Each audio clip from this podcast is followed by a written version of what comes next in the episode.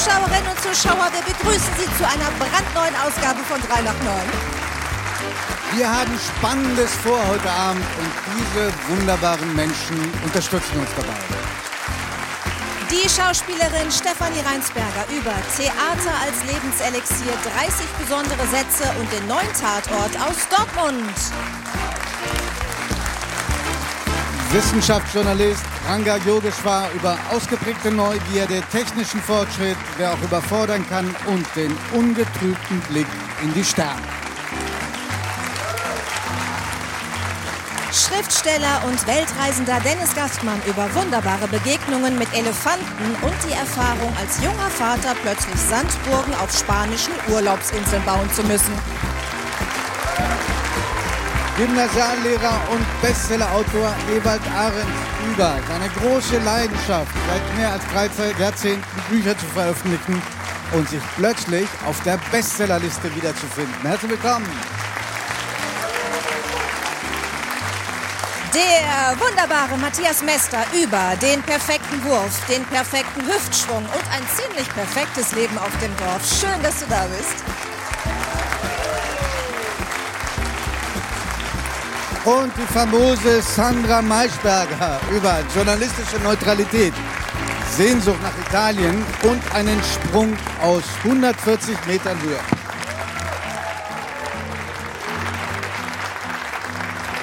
Schön, dass Sie da sind. Sandra, ich bin, glaube ich, jedenfalls kein, ähm, na, äh, kein neidischer Mensch. Aber äh, vor ein paar Tagen hast du es geschafft, dass ich wirklich sowas wie Neid gespürt habe. Du hast mir nämlich geschrieben aus einem Sehnsuchtsland von dir. Das ist nicht Italien, sondern Auch, oder? Komm. ja, aber in, Italien ist leichter zu erreichen. Ja. Du hast mir geschrieben aus Bhutan. Und ähm, du musst einfach erzählen, ich glaube, die meisten von uns waren da nicht, ich auch nicht. Das ist wirklich auch ein Land, in dem man, äh, in dem wenig Menschen Man, hineinreisen. man, darf, man darf gar nicht so. Man kann, aber sie, sie machen es einem nicht leicht, weil es einfach wahnsinnig teuer ist. Weshalb die Menschen, die nach Bhutan reisen und da eben jeden Tag ein bisschen Geld ausgeben müssen, umgerechnet 200 Dollar, inklusive äh, Hotel, äh, Guide ist da drinnen und auch das Essen. Aber du musst es ausgeben und deswegen ähm, kommen da, glaube ich, nicht so viele Menschen hin. Und es Ah. war 400 Jahre lang komplett abgeschlossen und hat überhaupt aufgemacht in den 70er Jahren. Und es ist ein Sehnsuchtsland meines Mannes gewesen, der unterwegs war in Tibet und ähm, immer dachte, ich muss eigentlich noch ein Stückchen weitergehen. Und äh, dann habe ich gedacht, gut, dann organisiere ich das jetzt mal. Ich dachte, die haben auch nur eine geschlossene Anzahl, eine bestimmte Anzahl von Menschen, die sie reinlassen. Das hieß es mal, the happy few. Mhm. Ähm, soweit ich das jetzt gelernt habe, gibt es einfach ein paar Flieger, die da landen und genauso viele, wie da reinpassen, äh, kommen auch rein.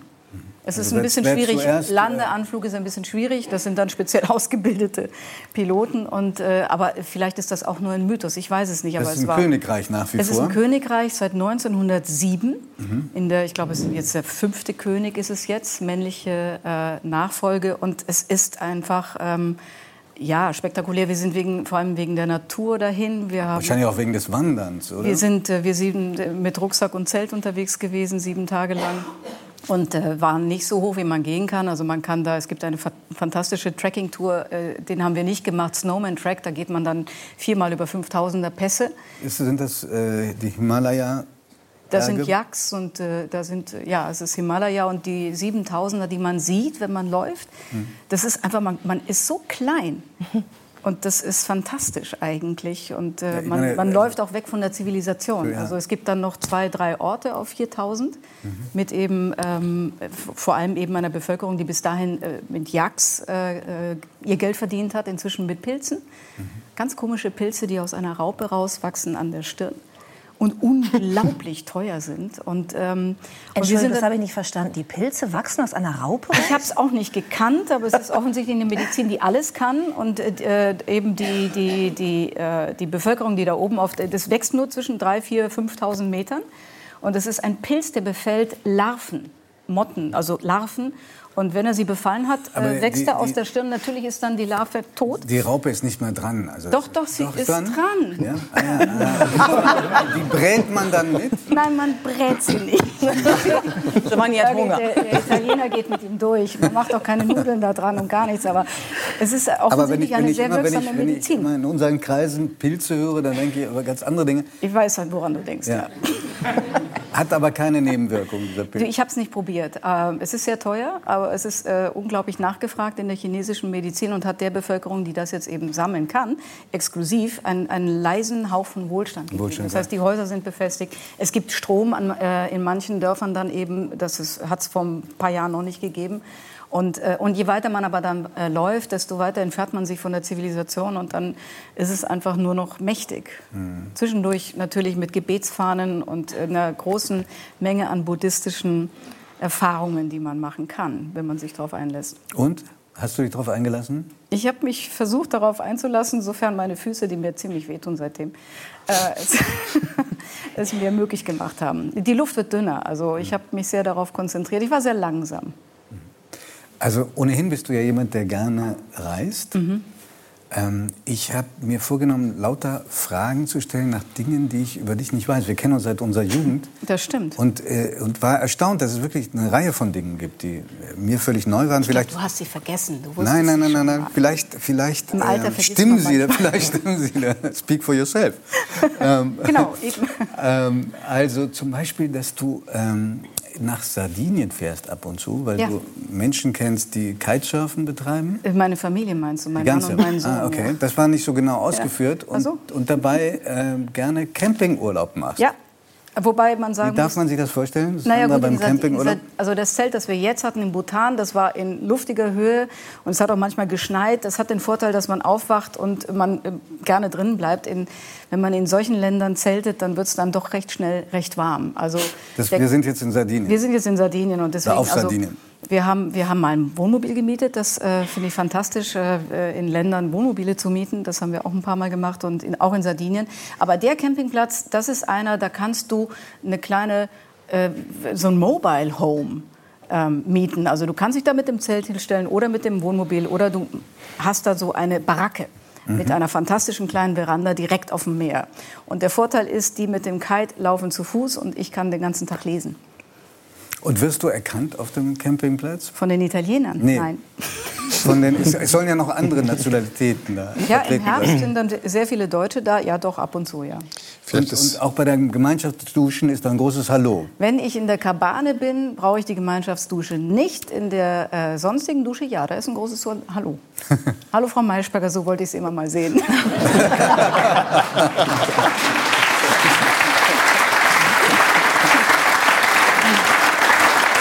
Ja, aber das, das Tolle ist, Ewald Ahrens wollte was sagen gerade. Nee, nee, ich habe mich, hab mich bloß gerade gefragt, ob Herr Di Lorenzo der einzige Italiener ist, der Frau Maischberger erkennt.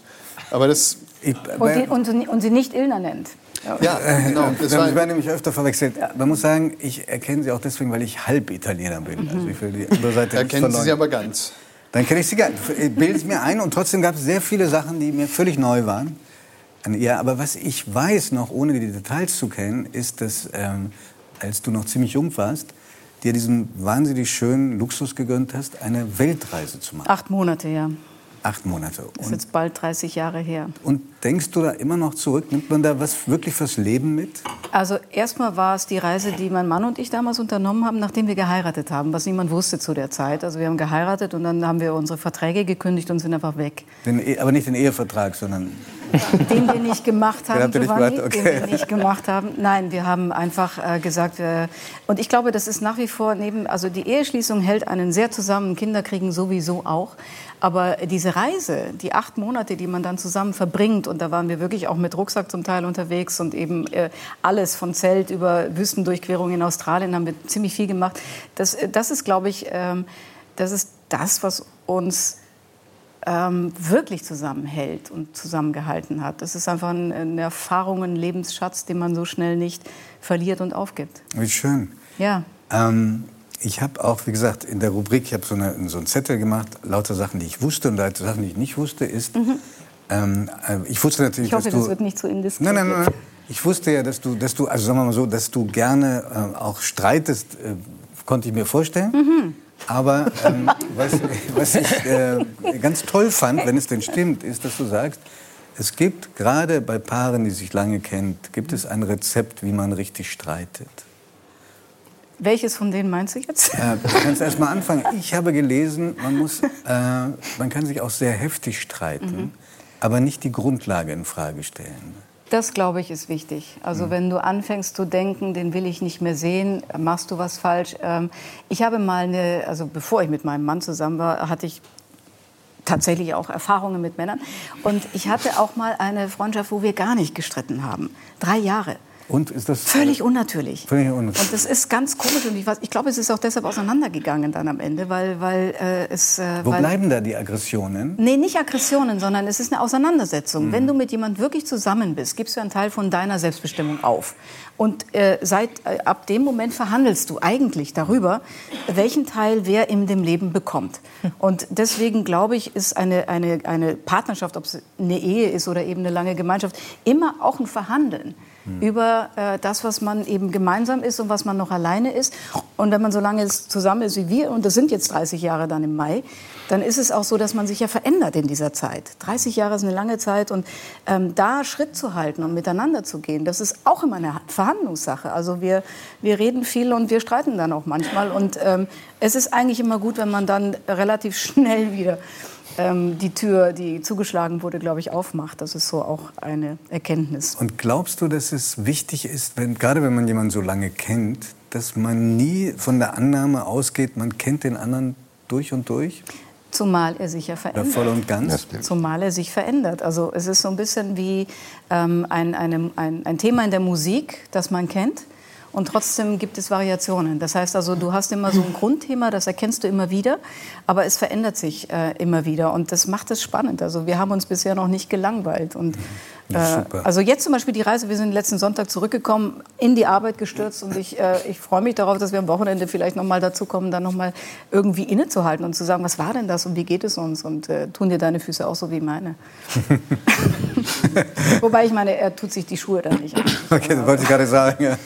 Ranga, ähm, ich glaube, seit 32 Jahren verheiratet. Ja. 91. Ähm, findest du dich in dem wieder? Total. Also äh, Streit, Konflikt gehört dazu und man wächst. Und das, was äh, Sandra gesagt hat, ist, es ist eine Veränderung. Ich meine, hallo, 32 Jahre. Wir sind beides andere Menschen geworden. Wir sind durch andere Lebensphasen geworden, äh, gegangen.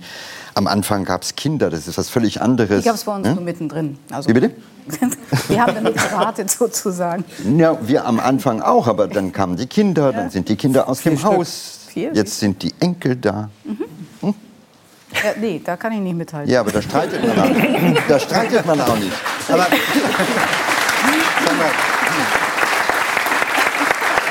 Sag mal, Aber das ist auf jeden Fall, also das, äh, das Kinderkriegen gemeinsam, wie gesagt, bei uns ist es ein Sohn, aber das hat in der Tat auch nochmal völlig neue Qualität gebracht. Aber auch, auch äh, völlig neue Spannungen. Eigentlich mehr Qualität als Spannungen. Ganz, ganz am Anfang, so die ersten zwei, drei, vier Monate, wo du wirklich dann äh, das Gefühl hast, Moment, das Leben gehört mir gar nicht mehr, was ich bisher gefühlt habe, geführt habe. Da, das war wirklich so ein, ein Moment, wo wir äh, schon äh, noch mal interessante Spannungen hatten, um es mal vorsichtig zu formulieren. Aber äh, eigentlich ist es seitdem äh, toll gewesen. Unser Sohn war jetzt auch dabei, 16-jährig, und ist mit uns da hochgelaufen. Und ähm, das ist auch eine Phase, die ja absehbar ist, ja. Zwei Jahre noch. ich glaube, es gibt noch einen Aspekt. Ähm, und das ist, man hat irgendwann eine gemeinsame Vergangenheit. Und das ist ein unglaublicher Kit. Also ich habe keinen anderen Menschen, mit dem ich so intensiv diese 32 Jahre auch durch dick und dünn gegangen bin. Und das äh, formiert auch ein anderes Stück von Glückseligkeit. Ja. Apropos Vergangenheit, ich habe dich so angekündigt, dass du mal ins Leere gesprungen bist. Das waren 140 äh, Meter. Aus Versehen. Aus Versehen? Nein, nicht aus Versehen, sondern das war Bungee-Springen. Ja, ja, trotzdem aus Versehen. Warum aus Versehen? Warum? Ja, also Jan hatte einen Freund dabei und Das hat war für auf die der beiden Weltreise, muss auf der Weltreise in Neuseeland. Die Neuseeländer sind sowieso äh, fantastisch mit solchen lustigen Sportarten. Und er hatte für sich und den Freund diesen Sprung gekauft und ich habe gedacht, das ist so ein Jungsding, ja, das brauche ich nicht. Ich muss mir nicht beweisen. Und äh, der Freund ist nicht gesprungen. Und äh, das hat in äh, der, der Der hat war, im letzten Moment Angst bekommen. er, er stand da, du, du musst dir vorstellen, das ist so eine Pipeline über eine Schlucht äh, und da haben die so ein paar Bretter drauf gebaut und auf dem, äh, in der Mitte steht ein Arztstuhl, sehr lustig, ein Zahnarztstuhl. Und der Freund war Zahnarzt.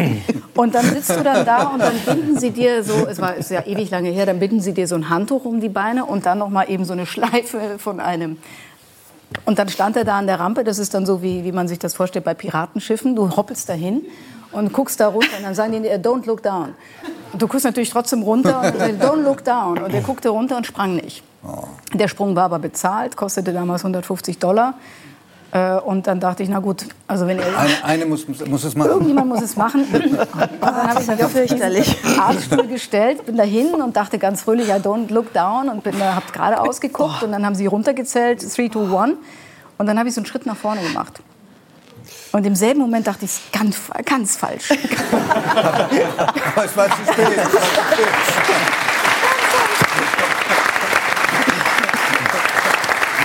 Aber es war, es war wirklich interessant, weil Mann ist so elegant gesprungen, der hat es abgehoben wie ein Adler, ausgebreitete Arme und, und Kopf über runter. Und ich bin mit dem einen Schritt nach vorne, mit den Beinen zuerst und ruderte so zurück. Ich versuchte irgendwie wieder hochzukommen, was nicht funktioniert ist. Also ich glaube, es sah erbärmlich aus. Die Jungs oben sagten zu meinem Mann anerkennt, oh, she does the elevator. Das heißt den Aufzug. Du springst mit den Beinen voraus und drehst dich irgendwann mal um, was total blöd ist. Also das ist nochmal ein wirklich komischer Effekt für den Magen. Kann ich nicht empfehlen. Und eigentlich war ich dann glücklich, als ich merkte, ah, da ist ein Seil, ich, ich sterbe nicht. Aber das hat wirklich, bis das Seil dann gezogen hat und ich einmal hochgebounced bin, hat es gedauert, bis ich dachte, okay, ich, das war jetzt nicht mein letzter Tag. Das alles zur, zu, zum Kapitel Vergangenheit schweißt zusammen. Ja, ich erinnere mich an. Es gibt einen gelegentlich aber kräftig runter. Es gibt ein, ein äh, wunderschönes Gedicht von Erich Kästner, Handstand auf der Lorelei. Und irgendwo gibt es die Passage, ein Moment mit erhobenen Beinen ist nicht zu teuer mit dem Leben bezahlt. Also Ja. das ist so das, was Ich weiß, mir was er bei... meint, ja. Aber Na, ich es war glaube, toll. das wäre jetzt eine Überforderung, wenn Sandra an Kästner und an dieses Gedicht gedacht hätte, als sie da runterflog. Don't look Ich down. nicht, ich habe ehrlich gesagt nichts gedacht. Ich, ich habe, glaube ich, Auch ich dachte, nicht? ich Muss dachte, überleben? nee, ich dachte, ich schreie. Das habe ich aber auch nicht getan, weil mir irgendwie die, Angst die, die, die Kehle zugeschnürt hat. Mhm. Es ist aber nur ein kurzer Moment. Und dann war ich so euphorisch, als sie mich dann aufgefangen haben da unten. Und dann habe ich gedacht, ich springe sofort wieder. Ja, da ist Das habe ich aber nicht gemacht. Leider. Sandra, ich muss ähm, es noch mal machen. auf- auf- Fürchterlich, was du erzählst. Das ist für mich das totale Albtraum-Szenario. So einen ja, Bungee-Sprung muss man es zu einmal machen. Ich glaube, es ist der erste Moment, wo ich mich an einen Zahnarztstuhl klammern würde.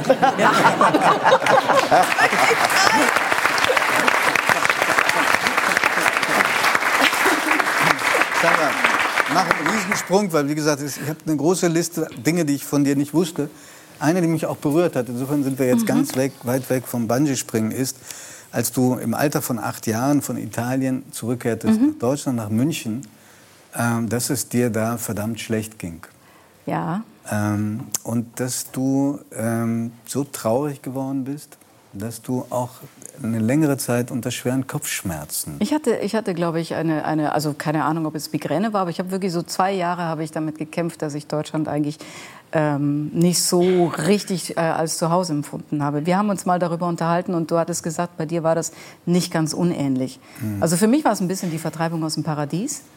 Äh, und äh, ich hatte damit zu kämpfen, ja. Es hat ein bisschen Aber gedauert. weil der Unterschied war, dass du nach München gingst. Was ja, Und du nach Hannover. Na, ja, auch. Das war auch ein Unterschied. Ja, ja, ja, ja, ja. Vielleicht. Ich will aber unsere Zuschauer in Hannover nicht vom Kopf stoßen. Nein, es war eine andere Welt. Also sagen wir mal Ja, es war eine andere neutral formuliert, es war eine andere Welt. Ja. Und wie lange hast du gebraucht, bis du das Gefühl hattest, jetzt bin ich zu Hause? Hatte- Hattest du auch das Gefühl, das hat mit der Art und Weise zu tun, wie Menschen auf dich zugegangen sind? Also ich weiß, ich hatte, ich hatte einen ziemlichen Akzent damals, ähm, obwohl meine Eltern beide deutsch sind, aber wir haben einfach in diesen italienischen Jahren, haben wir Italienisch gesprochen, obwohl sie mit uns Deutsch sprachen und ich kam in Deshalb die sprichst du deutsche... immer noch sehr, sehr gut. Ja, aber mein Wortschatz ist stehen geblieben, bei, ein bisschen bei der Achtjährigen. Da haben wir was, da haben wir was gemeinsam. Dein Wortschatz ist nicht stehen geblieben, Bald Giovanni. elf, würde ich mal sagen. Nein, du gehst doch immer, also du bist Italiener eigentlich. Mach jetzt Grunde auf. deines Herzens bist du Italiener. Na, Sandra, jetzt äh, bleib, bleib bei dir. Dai. Giovanni. Giovanni. Also mein, mein Deutsch war holprig, meine Grammatik war nicht vorhanden und ich sprach ein bisschen so wie der Mann aus der Cappuccino-Werbung. Und das, war, das war, kam nicht so wahnsinnig gut an. Also ich habe mich so ein bisschen durchgeboxt. Ich weiß nicht, es hat Es war noch bisschen- andere Zeit, muss man sagen. Ja? Die, Grundschule, vierte Klasse, 40 Kinder, ja. Ähm, es gab jemand aus Japan, jemand aus der Türkei, jemand aus Griechenland und mich. Und wir waren so ein bisschen so äh, anders. Und ich habe mich, ich glaube, also ich würde jetzt heute behaupten, dass natürlich der Antrieb, dass du dich da irgendwie dann auch noch mal durchkämpfst, dass das hilft, um sich nachher im Leben durchzusetzen. Aber es hat ein bisschen gedauert. Ich glaube, der Moment in der 11. Klasse, als ich Schülersprecherin wurde im Gymnasium, habe ich mir gedacht, so jetzt, jetzt bin ich da. ich, ich war auch Schülersprecher. Äh, Du warst auch Schüler. Ja, ja, ja. ja. Ja,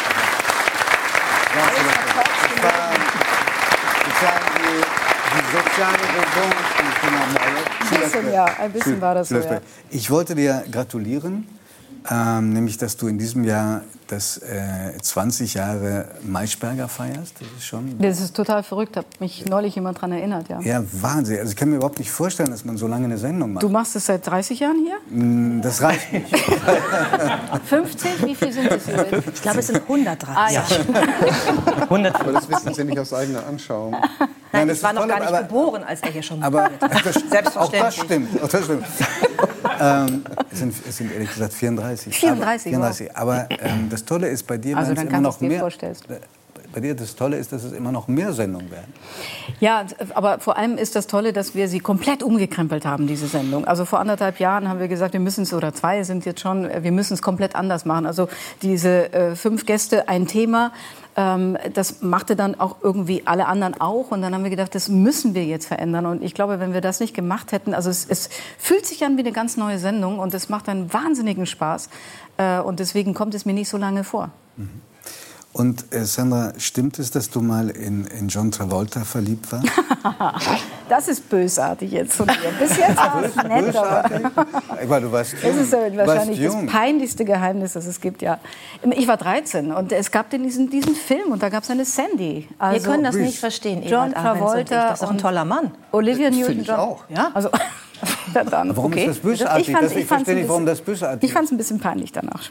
Also, also wenn du wüsstest, in wen ich alles verliebt war. Also, also, so, so, Ja, das war Sandy und John Travolta. Das Und, war und hast du das Gefühl, dass ich erinnere mich natürlich an Grease, hast du das Gefühl gehabt, diesen Song, den Travolta gesungen hat, Sandy, das war nur für dich? Ja, natürlich.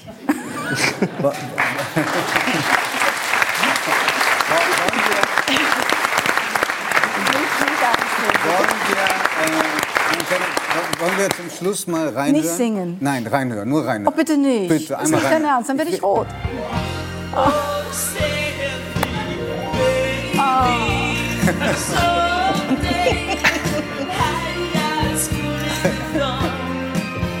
Das ist so gemein von mir. Das ist so schön.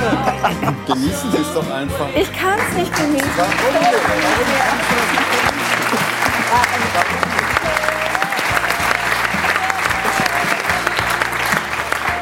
Es ist, also es, ist, es gefällt mir einfach nicht mehr so gut. Aber Und, und, ich, und ich, Sandra, habe angefangen, diesen Song auswendig zu lernen. wegen mir. Ja, damit ich es dir vorsingen kann. Es war eine Freude, dich hier zu Singst du das jetzt? Nein, nicht jetzt. Ich bin. Angefangen. Also, ich danke.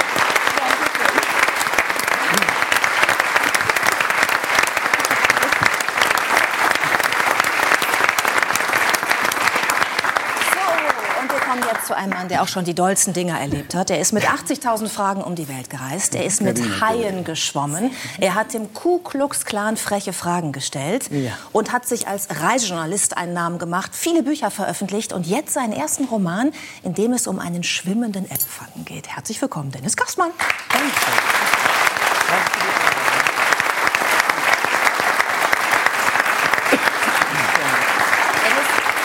werden keine. Nein, ah, wir, wir fangen natürlich mit den Andamaneninseln Ja. an. Denn wir sind ja gerade schon gereist, unter anderem auch nach Italien, nach Sardinien.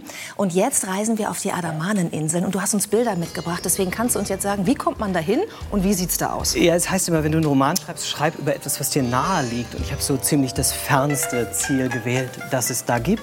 Wo sind wir da? Am Östlich von Indien? Wir Ja, sind ne? am äußersten Rand des Golfs von Bengalen auf, auf einer Inselgruppe, die zu Indien gehört, aber viel näher an Thailand und Burma ist. Es sind ungefähr 200 Inseln, etwas mehr. Man hat das Gefühl, man kann jeden Tag an ein neues Ufer gehen und wird keine Insel zweimal betreten. Und ich habe mich dort auf die Suche nach Elefanten gemacht, nach den Spuren von schwimmenden Elefanten an einem Ort, an dem es in der Natur eigentlich gar keine Elefanten gibt. Das heißt, in der Flora und Fauna der Andamaneninseln kamen ursprünglich überhaupt keine Andamanen, keine Elefanten vor. Die wurden eines Tages wahre Geschichte mit einem Dampfer über das Meer von Kalkutta aus dorthin geschickt. Warum? Bauch eines Dampfers. Warum? Weil es damals auf den Andamaneninseln, das ist 1948, 49 die Zeit, kaum Straßen gab, kaum Wege gab, keine Möglichkeit für, für Bagger, für Fahrzeuge, für Traktoren, für Zugmaschinen voranzukommen. Und es dort gleichzeitig das, das hochgewachsenste und wertvollste Tropenholz der Erde gibt. Also man wollte großflächig damals den Wald abholzen und suchte die beste Maschine der Welt und fand sie in zynischer Weise in Arbeitselefanten, die man über das Meer brachte an diesen paradiesischen Ort. Die Hauptfigur in deinem Roman ist ein solcher Elefant, ein solcher Arbeitselefant. Er heißt Dali. Mhm. Ja. Manche sagen auch Dalé, habe ich gelernt. Ja. Ähm, ein schwimmender Elefant, äh, der in den 50er Jahren dort gelebt hat.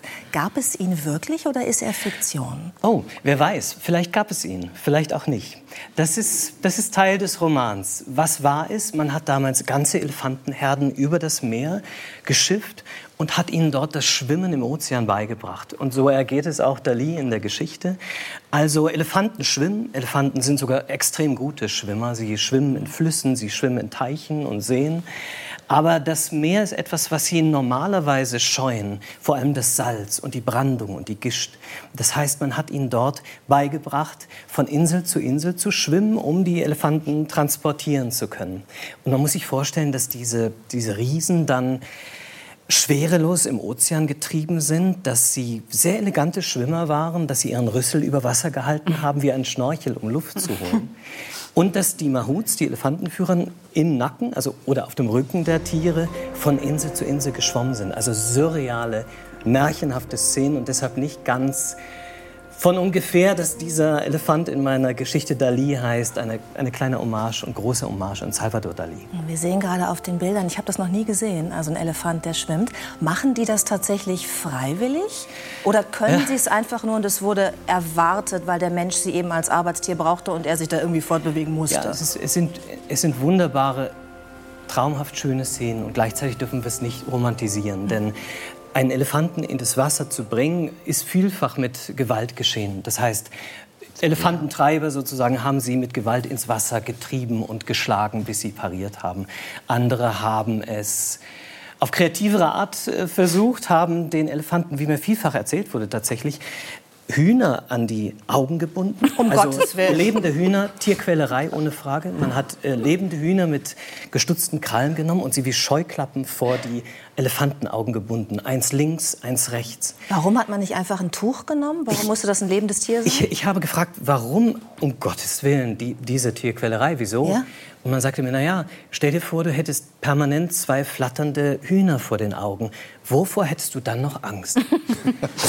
das ist, es ist, es ist natürlich... Äh, äh, Dennis, Es ist- du, du triffst das Herz meiner zartfühlenden Ja. Co-Moderatorin, weil sie züchtet Hühner. Das, da, Um Gottes Willen. Ja, Ich habe Also Hühner in meinem Ja. Garten, die ich sehr liebe Ich und auch. auch streichele. Ja. Und die nicht vor Elefantenaugen gebunden werden, möchte ich hier an dieser Stelle noch mal sagen.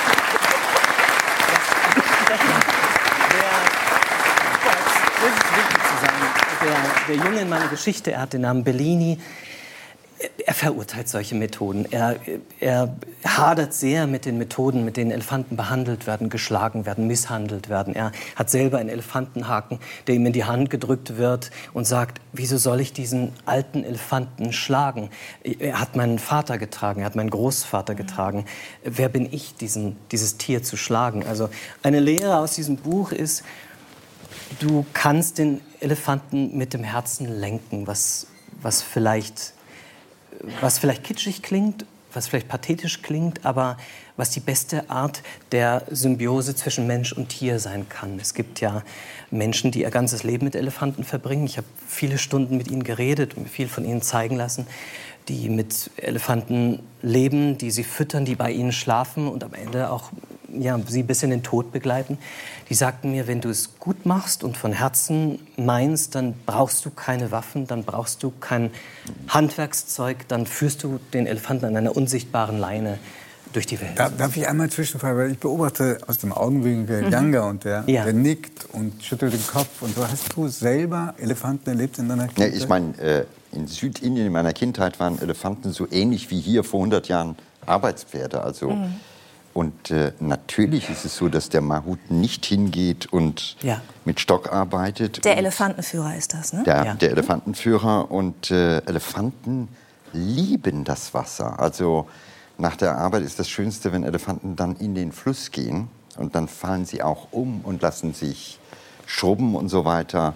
Äh, und äh, das waren die Bilder meiner Kindheit. Ja. Und später bin ich mit meinen Kindern äh, dahin und die haben das äh, genauso genossen, also stiegen auf dem Elefanten rum. Und genau das durfte ich auch erleben. Ja. Da, da war ich noch junger Reporter, das ist 15 Jahre her, aber ich durfte mit Elefanten baden, ich durfte mhm. den Stall ausmisten, was eine Aufgabe war. Ich äh, habe sie gewaschen, gefüttert und letztlich mit ihnen bin ich in den Fluss gestiegen und äh, auf ihren Kopf gestiegen. Ähm, sie haben mich dann heruntergeworfen, auf die Seite sich gewälzt, ich habe sie geschrubbt. Und ich habe dort einfach gemerkt, wie empfindsam diese Tiere sind. Also sie hätten mich ja in jedem Moment zerquetschen können, zermalmen können, was ja auch vielfach geschieht tatsächlich, oft aus Wut, wenn Elefanten schlecht behandelt werden. Aber sie haben so behutsam auf mich geachtet, dass, dass mir immer klarer wurde, wie menschlich diese Tiere sind, dass sie so dass es denkende Wesen sind. Da, da sehe ich, da sehe ich einen skeptischen Zug jetzt gerade. Ja. Sie, sind, sie sind auf der einen Seite wunderbar. Ja. Auf der anderen Seite, also ich gebe ein Beispiel, ja. ähm, im Bundesstaat Mysore mhm. gab es mhm. so Kilometersteine, die waren weiß. Die gefielen den Elefanten nicht und die rissen sie raus. Elefanten können sehr Stampedes machen und äh, ich habe Dörfer gesehen, wo die Elefanten ja. durchgingen, ja. wenn sie denn wirklich böse sind. Also der Elefant ist auf der einen Seite wunderbar, auf der anderen Seite glaube ich sogar das gefährlichste Zootier. Also die meisten Zoowärter ähm, wurden nicht durch Löwen gefressen oder durch Tiger, sondern durch Elefanten. Also man das, darf ich glaube, es heißt immer, man kann ihn nie gänzlich zähmen. Ne? Es heißt immer, du kannst ja, eine Verbindung aufbauen. Es mhm. ist wie mit einem Pferd. Dann tut das Pferd, dann tut der Elefant alles für dich. Und es funktioniert durch ein unsichtbares Band der, der ja. Liebe und des Zutrauens. Aber es ist eben immer noch ein wildes Tier. Mhm. Und man kann sich nicht gänzlich darauf verlassen. Und interessanterweise in deinem Buch, um nochmal darauf zurückzukommen, ja. verändert sich der Elefant, verändert sich Dali ja auch. Und man sagt ja immer über Elefanten, dass sie nichts vergessen, ne? dass sie ähm, ein sagt, ganz gutes Gedächtnis ja, haben. Ja. Und der Elefant in deinem Buch verliert sein Gedächtnis und wird auch böse und wird auch bösartig zu denen, die er vorher sehr geliebt hat. Dali geht durch viele Phasen und das ist, das ist der Kern des Buchs. Ich mag dieses Gedankenspiel sehr, dass wir immer sagen, ein Elefant vergisst nie. Aber ich habe mich gefragt, was, wenn doch? Dieser Elefant verliert allmählich seine Erinnerungen. Er scheint sich vor den Augen des Jungen aufzulösen. Und letztendlich müssen sie, ich will nicht zu viel verraten, aber sie müssen Abschied nehmen. Und ist, glaube ich, nicht, nicht schwer daraus zu lesen, dass es eine große Metapher ist. Während des Schreibens habe ich festgestellt, ein Elefant in einer Geschichte, in einem Roman ist immer eine große, graue Metapher. Für Und, was genau? Für etwas in deinem Leben? Äh, ja, ja, letztendlich, es ist eine Abenteuergeschichte und es geht aber um, um eine Person, die ich verloren habe, um einen Menschen, einen alten Menschen, eine, ich kann sagen, meine Großmutter, die ich sehr geliebt habe. Viele kennen das Gefühl. Mein Bruder ist hier, hat das gemeinsam mit mir erlebt. Ein Menschen, der sich vor deinen Augen auflöst, der verglimmt, der jede Erinnerung an dich verliert. So ging es Hatte sie Alzheimer, Demenz? Was war das?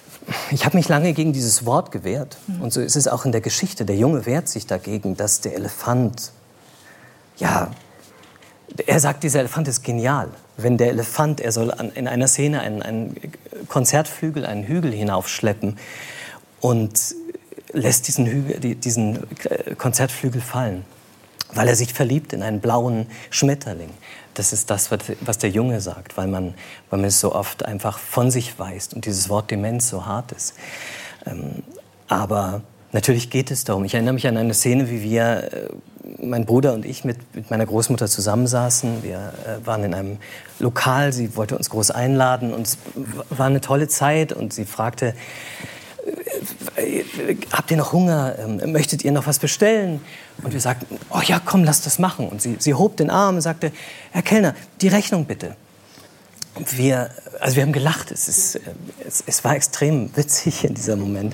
Und trotzdem war er gleichzeitig tragisch, weil wir merkten, es verändert sich etwas. Und das ist das, was der Junge in der Geschichte lernen muss und auf immer härtere Art und Weise lernt. Das ist eine Märchenwelt, das ist eine Abenteuergeschichte, aber im Grunde geht es um eine tiefe, innige Freundschaft zwischen Zweien, die voneinander lassen müssen mit der Zeit, die loslassen müssen. Es heißt, dass du deinem Verleger gesagt hast, als du dich entschieden hast, ich schreibe zum ersten Mal einen Roman, in, einer halben, in einem halben Jahr gibt es mein Manuskript, dann bin ich fertig. Ja. In Wirklichkeit hast du vier Jahre, fünf Jahre geschrieben? Wie viel waren es? Mein Verleger Gunnar, ich sagte ihm, ich, ich reise auf die Andamaneninsel, ich lese ein bisschen was, ich rede mit Elefantenmenschen, mit den Mahuts. Ein halbes Jahr brauche ich ungefähr für meinen ersten Roman. Und er meinte, okay, er, er schmunzelte unerklärlicherweise, sagte, Dennis, wir schreiben in den Vertrag mal ein Jahr und wenn du ein halbes Jahr brauchst, wunderbar, freuen wir uns alle. Heute, fünf Jahre später, weiß Jahre. ich, was es bedeutet. Ein Roman zu schreiben.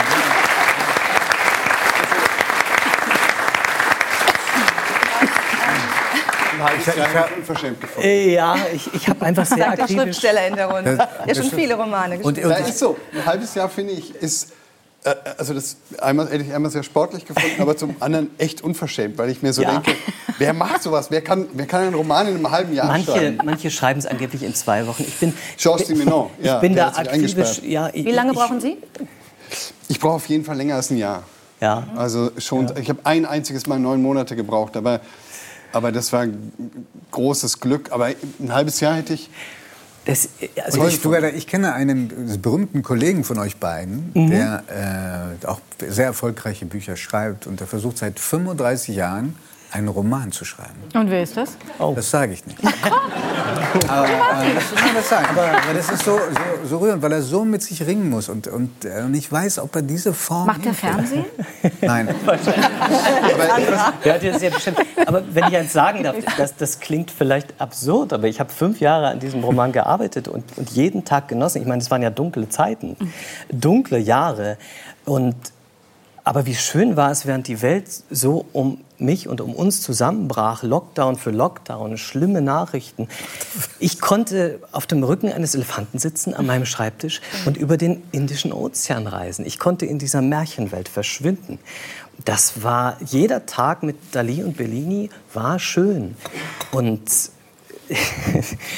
ich habe letztens ein, ein zweifelhaftes Kompliment bekommen. Jemand schrieb mir, Dennis, dein Buch zu lesen ist wie, und nicht falsch verstehen, wie Judith Rakers die Schultern zu massieren. wie soll man das falsch? Du musst drüber nachdenken. Stopp. ich, glaube, ich glaube, das war das war liebevoll gemeint. Ja, okay. Ich spüre eine gewisse Eifersucht. Was war denn gemeint? Furchtbar sexistisch. Ich habe gleich es verurteilt, sexistisch ohne Ende. Immerhin ich habe es als, als schönes Kompliment genommen. ja.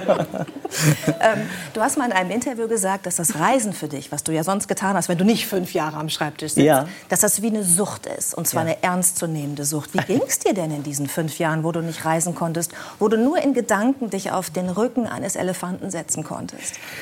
Eskapismus, also genau das. Ähm, ich habe jede Flucht genutzt, die ich nutzen konnte. Das, ähm, das Schreiben hat mich gerettet in der Zeit. Das, das klingt vielleicht auch pathetisch, aber sich zurückzuziehen, die Welt um dich komplett herum zu vergessen und abzuhauen auf die Andamaneninsel, war, war wunderbar. Gleichzeitig es ist ja kein Geheimnis, ich bin Vater auch geworden in der Zeit und habe halt permanent ein, halt ein, fleißig, ein ne? Kind um mich herumspringen gehabt. Deswegen konnte ich diese Kinderperspektive ganz gut adaptieren für das Buch. Also äh, ich betrachte es jetzt als, als wertvolle Zeit und trotzdem zieht es mich natürlich jetzt maximal. Wie ist das denn, wenn du jetzt als junger Vater nicht mehr durch den Urwald streifst, sondern auf Mallorca am Sandstrand sitzt, neben ganz vielen anderen, die Sandburgen bauen Ja. und dann da so ein richtiges Touri-Leben Ja. durch dein Kind auch noch mal ganz neu für dich entdeckst? Dann fühle ich mich wie Sandra Maischberger auf Sardinien in der äh, Dusche, sozusagen. Also ähm, es ist... Das glaube ich. ich.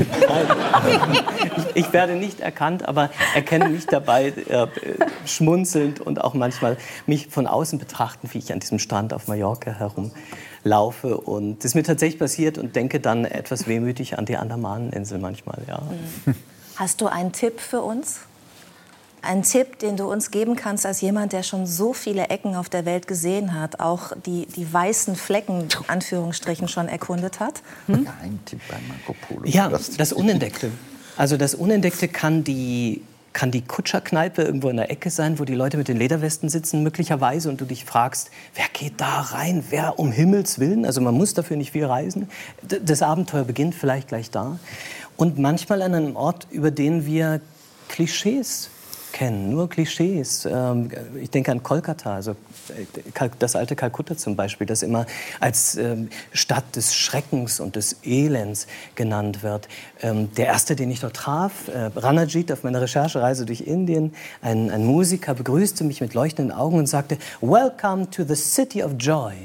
Also manchmal sich an Orte zu wagen, die, die erstmal Angst und Schrecken erregen, aber und, und für uns dunkel erscheinen, dort das Licht suchen. Mhm. Darf ich dir zum Schluss noch etwas sagen, was mich ein bisschen irritiert Gerne. bei dir? Sind's ich habe ja unglaublich viel über dich gelesen, auch noch mal Interviews. Und ich bringe es nicht zusammen, wie man so ein erfolgreicher Reisejournalist und Schriftsteller sein kann und andererseits offenbar über null Orientierungssinn verfügt. du sagst, du verläufst dich an jeder Ecke. Das ist richtig.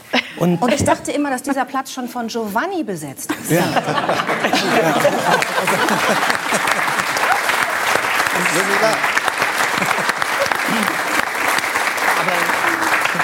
ich glaube, das ist der Job. Also ich, ich, ich glaube, das, das hilft mir während des Schreibens äh, oder für das Schreiben, dass äh, wenn alles glatt läuft, wenn du reist und du kommst ohne Probleme an das Ziel, der Flug war toll, das Hotel wunderbar, die Andamaneninseln, äh, ein traumhaftes Paradies, äh, dann, äh, dann erlebst du ja nichts. Dann weißt du nicht, worüber schreiben sollst. Wenn du dich verläufst, dann beginnt das Abenteuer.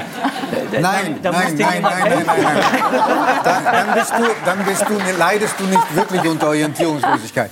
Bei mir setzt die nackte Verzweiflung. Wir, wir sollten mal zusammenreisen. So viel Wunderbar. Lebenszeit verloren gegangen. So idiotisch. Also es ist unfassbar. Helge Timmerberg hat das mal gesagt, der große Reiseschriftsteller. Der dich ja auch sehr inspiriert hat, ne? Das muss ich sagen. Es ist nicht meine Wortwahl, aber er sagte, wenn es den ganzen Tag Scheiße regnet, dann habe ich was zu schreiben. Das, und dann entstehen die guten Geschichten. Also deswegen ist Verlaufen wunderbar. Ich hoffe, dass du dich noch ganz oft verläufst, auch äh, zu so exotischen Zielen wie auf die Andamaneninseln. Danke, dass du bei uns bist. Dennis Gaspar.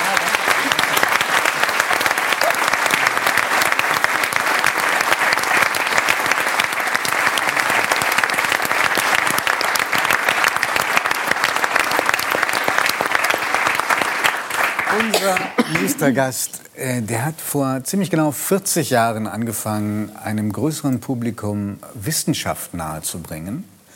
Äh, später dann so erfolgreich, dass sogar ich manche wissenschaftlichen äh, Prozesse verstanden habe. Und äh, inzwischen schaut er mit Skepsis auf manche technischen Innovationen. Insofern freue ich mich sehr auf das Gespräch mit Janga Rogeshwara.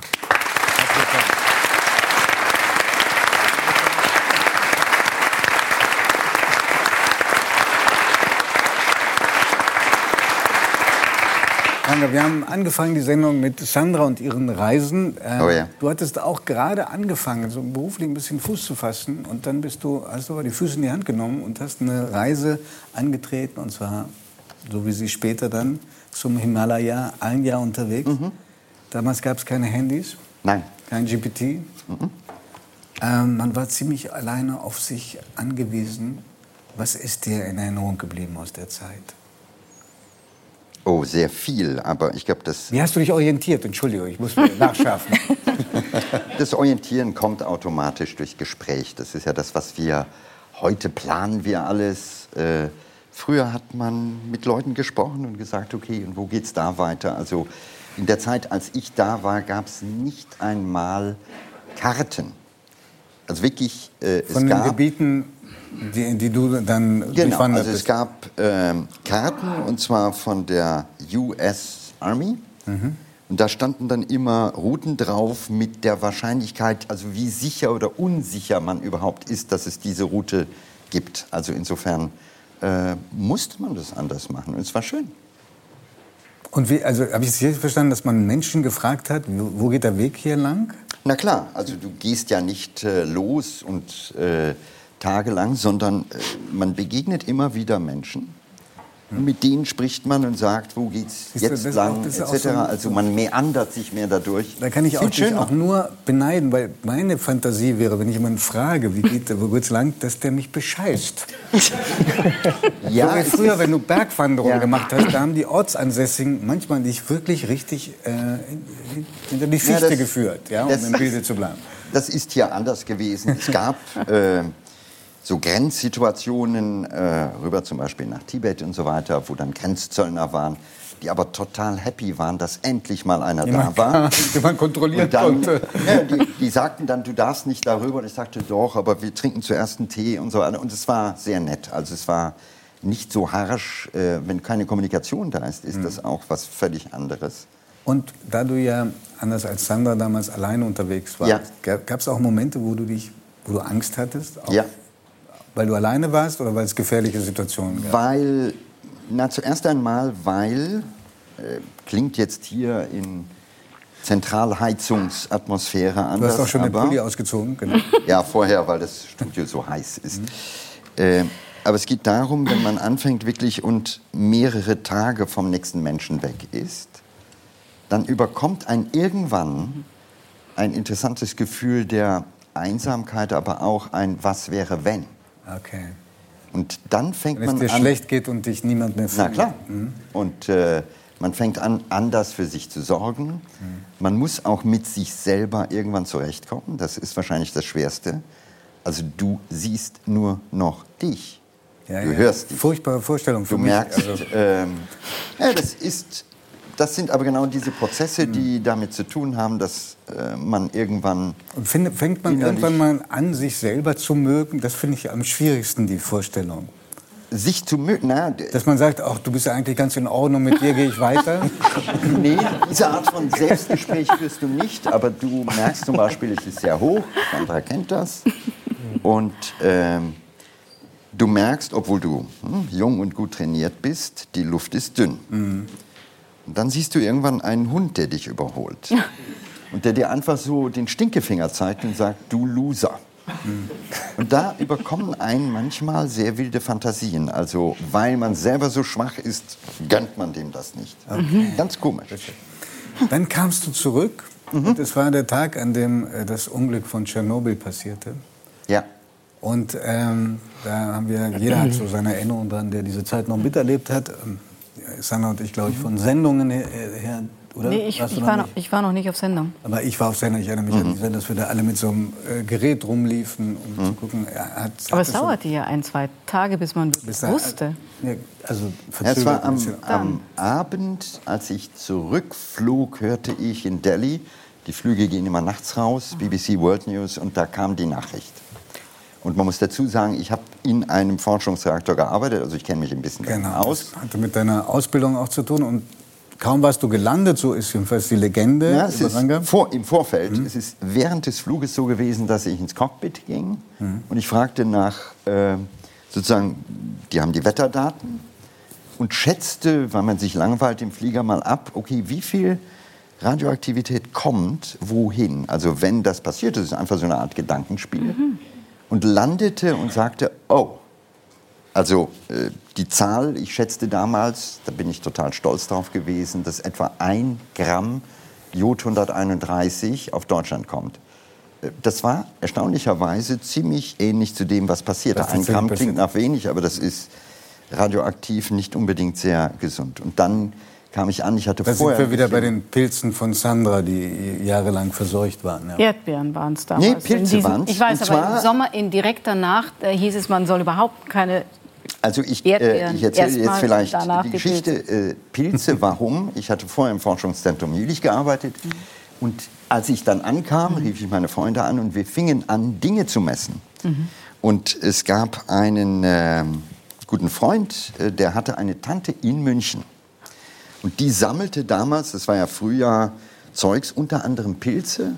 Und die haben wir in Jülich ausgemessen. Und dann, äh, das war für mich eine ganz entscheidende Lektion. Wir registrierten, bei Pilzen geht sozusagen die Count Rate hoch. Und dann rief ich in München an und ich rief an dem Tag abends in Hamburg an, als junger Pimpf, und ich sagte, Leute, warnt davor, Pilze ist nicht gut. Und in der Abendsendung kam die Nachricht. Das war für mich etwas ganz Besonderes, weil sozusagen aus der Wissenschaft in die Medien ist ja normalerweise ein sehr weiter Weg und hier war das so unmittelbar. Aber da, da äh, warst du plötzlich wieder gefragt. Es gab einen nahtlosen Anschluss. Widerspricht mir nicht, sonst verliere ich den Faden. Aber sagen wir mal die Tatsache, dass du zurückkamst am Tag, an dem das passiert ist. Und es dann wieder den Wiedereinstieg gab in den Journalismus, was nicht so selbstverständlich war. Glaubt jemand, der so nüchtern denken kann, äh, eigentlich auch an so etwas wie Bestimmung? Ich würde die Frage anders formulieren, Das habe ich mir schon gedacht. kann ein, äh, glaubt man an Planung? Und meine klare Antwort, je älter ich werde, ist nein. Also, anders ausgedrückt, wir meinen immer, wir könnten kontrollieren, wir planen unser Leben. Und äh, wenn ich ganz ehrlich bin, sage ich immer mehr, das Leben lebt uns. Also, da passieren Dinge, die sind Zufälle, ja. Wenn das nicht an dem Tag passiert wäre, wäre mein Leben bestimmt anders geworden. Wenn wir vor vier Jahren hier gesessen hätten und ich hätte dir gesagt, pass auf, da kommt jetzt Corona, dann werden wir Lockdown haben, dann gibt es einen Krieg in der Ukraine, dann gibt es keine Ahnung, dann hätten wir alle gesagt, du bist bescheuert. Nein, genau das passiert. Und ich glaube, das zu begreifen, dass wir durch ein Leben gehen, bei dem Dinge manchmal überraschend sind, bei dem, äh, ja, man muss nicht in die Andamanen fahren, aber wenn man die Augen offen hat, gibt es jeden Tag irgendwo Geschenke. Man muss sie nur erkennen. Und, ich glaube, gibt das ist eine andere gibt es Haltung. Momente des Zweifels, wo du, weiß ich, wenn du hast eine Sternwarte im Garten, Ja. wenn du auf die Sterne guckst, wo du denkst, vielleicht hat es doch irgendjemand, gibt es da doch einen Schöpfer? Oder ist das ein, ein Gedanke, der niemals aufkommt, wenn man so wissenschaftlich imprägniert ist, wie du es bist? Ja, ich bin sicherlich nicht einer, der sozusagen in der klassischen Form an einen Gott glaubt. Äh, das bin ich nicht. Aber dass man natürlich überrascht ist über das, was da ist, das ist klar. Dass man die Unglaublichkeit unserer Existenz. Also, ich gucke Giovanni an. hm? Und sich mal, Giovanni, einen Moment klar zu machen, dass in deinen Knochen oder in deinem Blut ist Eisen. Okay? Dieses Eisen stammt nicht hier von der Erde. Das ist Eisen, was entstanden ist während einer Sternexplosion vor vielen Milliarden Jahren. Und aus diesem Sternstaub verdichtet sich irgendwann etwas, was wir Erde nennen. Und daraus resultiert etwas, was jetzt neben mir sitzt. Das finde ich bis heute.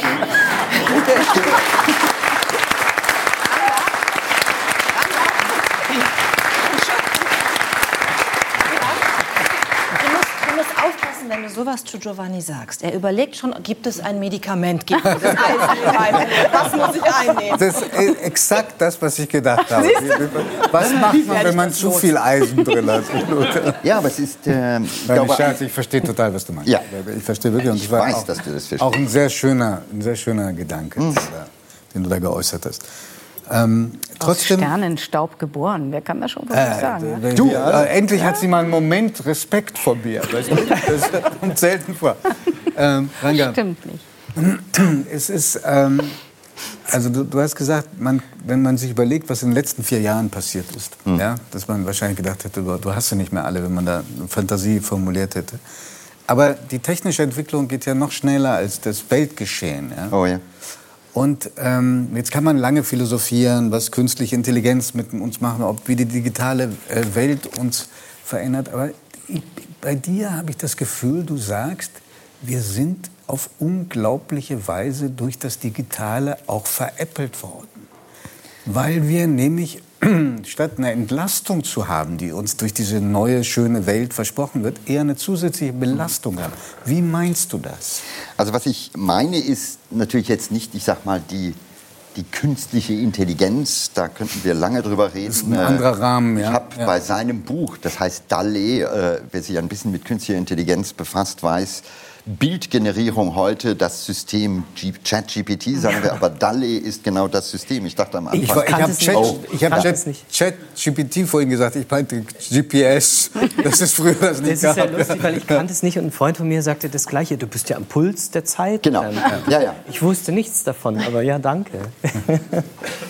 Aber was ich meine, ist was anderes und das ist, äh, darunter liegt eine Frage, die, glaube ich, wir uns allmählich schärfer stellen müssen.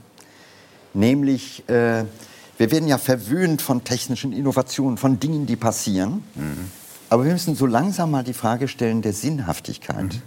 Und das zeigt sich, glaube ich, im Alltag, wenn ich einfach Menschen beobachte. Die, Mach mir mal ein Beispiel. Äh, also konkret, äh, du gehst in den Supermarkt und die nette Kassiererin, mit der man immer sprach, oder der nette Kassierer ist weg. Und jetzt scannt man selber. Und man geht zum Flughafen und da ist auch keiner mehr mhm. und man macht das selber. Und so langsam machen wir den Job von vielen anderen. Und vielleicht irgendwann mal die Frage zu stellen, will ich das? Also die Tomaten im Supermarkt werden nicht günstiger, weil wir scannen. Also irgendeiner profitiert offenbar davon. Und wir werden immer mehr, und zwar in einem Tempo, was glaube ich einzigartig ist, zuge, ja, äh, gesetzt mit immer wieder neuen Apps, immer wieder neuen Dingen, wo äh, vielleicht für junge Leute, ich bin noch technikaffin, also bei mir geht das vielleicht noch, aber es gibt viele ältere Menschen, die verlieren wir. Und ich ich habe ich hab, ich hab gerade gedacht, hm? Reisen, wie sich das Reisen verändert hat, das ganze Buchungssystem auch. Ja, heute ist ja ne? nichts auch bei mehr euch beiden. Ja. Und vor allem, es ist eine gewisse Trostlosigkeit hinter dem, denn äh, wenn ich an Reisen denke und ich gucke mir eine, eine Stadt in Indien an. Hm? Stellen uns einfach vor, was passiert da, da gehen Menschen.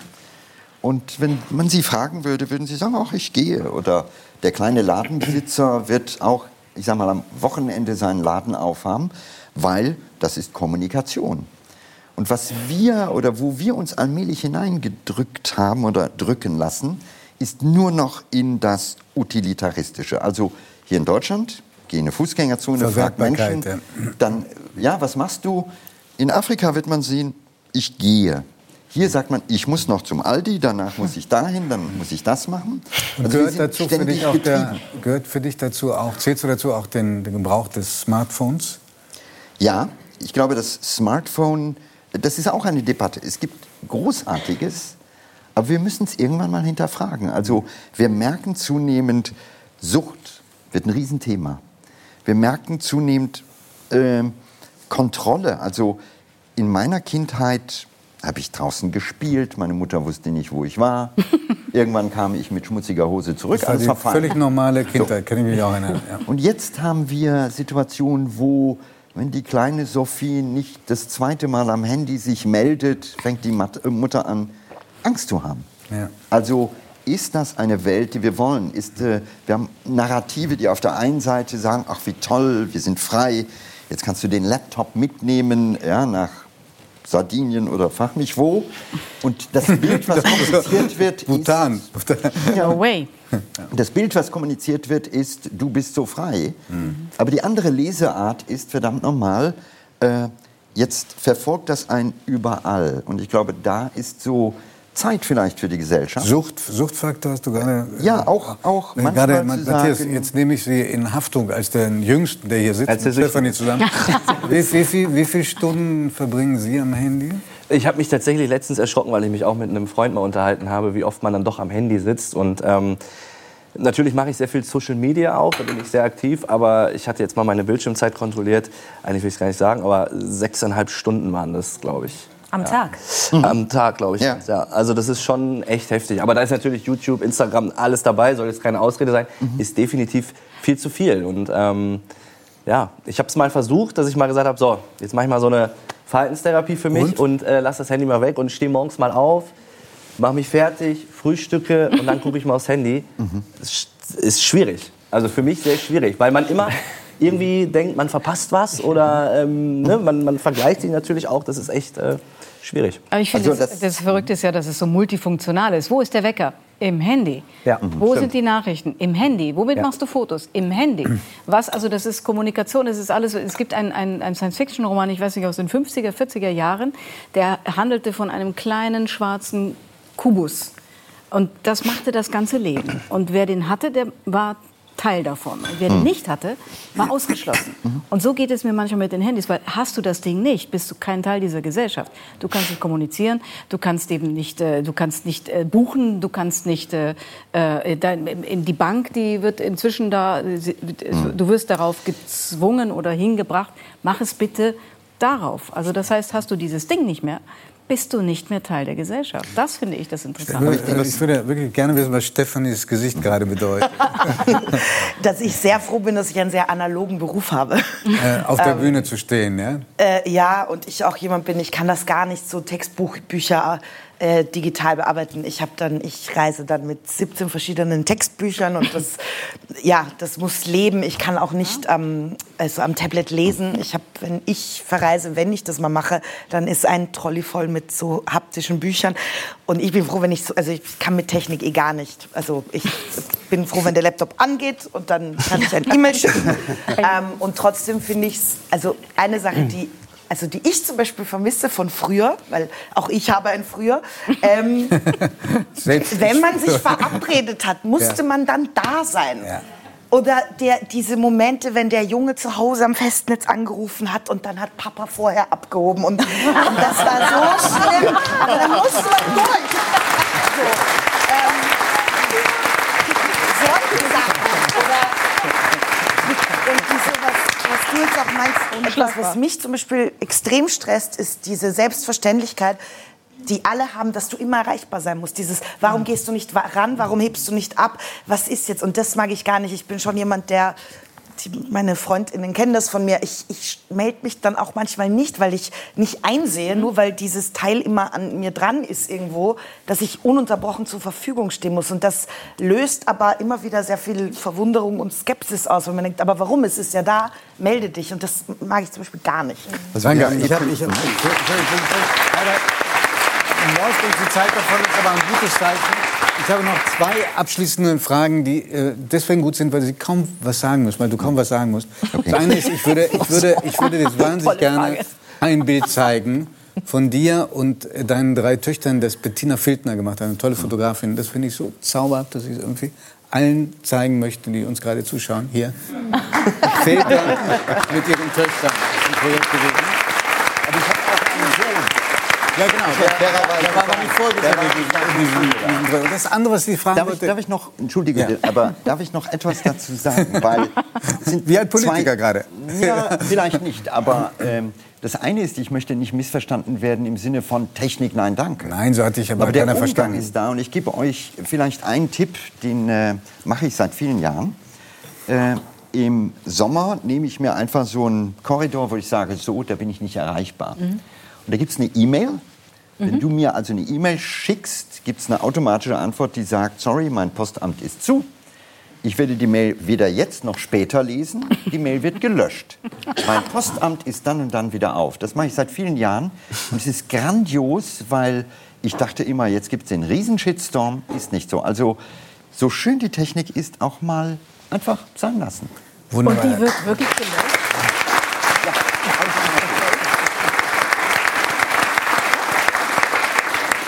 Der Postbeamte Giovanni Lorenzo sagt ganz herzlichen Dank für dieses schöne Gespräch.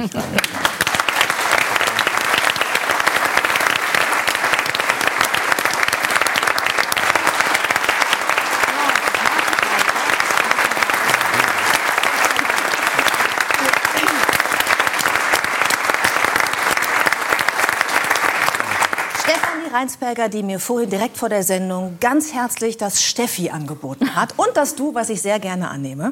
Unbedingt. Steffi, du bist seit zwei Jahren Tatortkommissarin und hast das mal in einem Interview als Fluch und Segen zugleich bezeichnet. Was daran ist Fluch und was ist Segen? Na, ich fange natürlich mit dem Schönen an. Äh, das Schöne sind äh, meine fantastischen KollegInnen, mit denen ich da immer zweimal im Jahr arbeiten darf. Und das, was ich jetzt gelernt habe, was so wahnsinnig schön ist, ist, dass du eine Rolle hast, die durchgeht, aber immer wieder neue RegisseurInnen. Und du, du hast so deine Rolle, die du dann wirklich gut kennst und vielleicht manchmal sogar ein bisschen besser kennst, aber immer wieder in neue, sehr kreative, konstruktive ähm, ja, Arbeitsbeziehungen gehen kannst und das dann so weiterentwickelst. Mir war schon klar, dass das sehr viele Menschen gucken.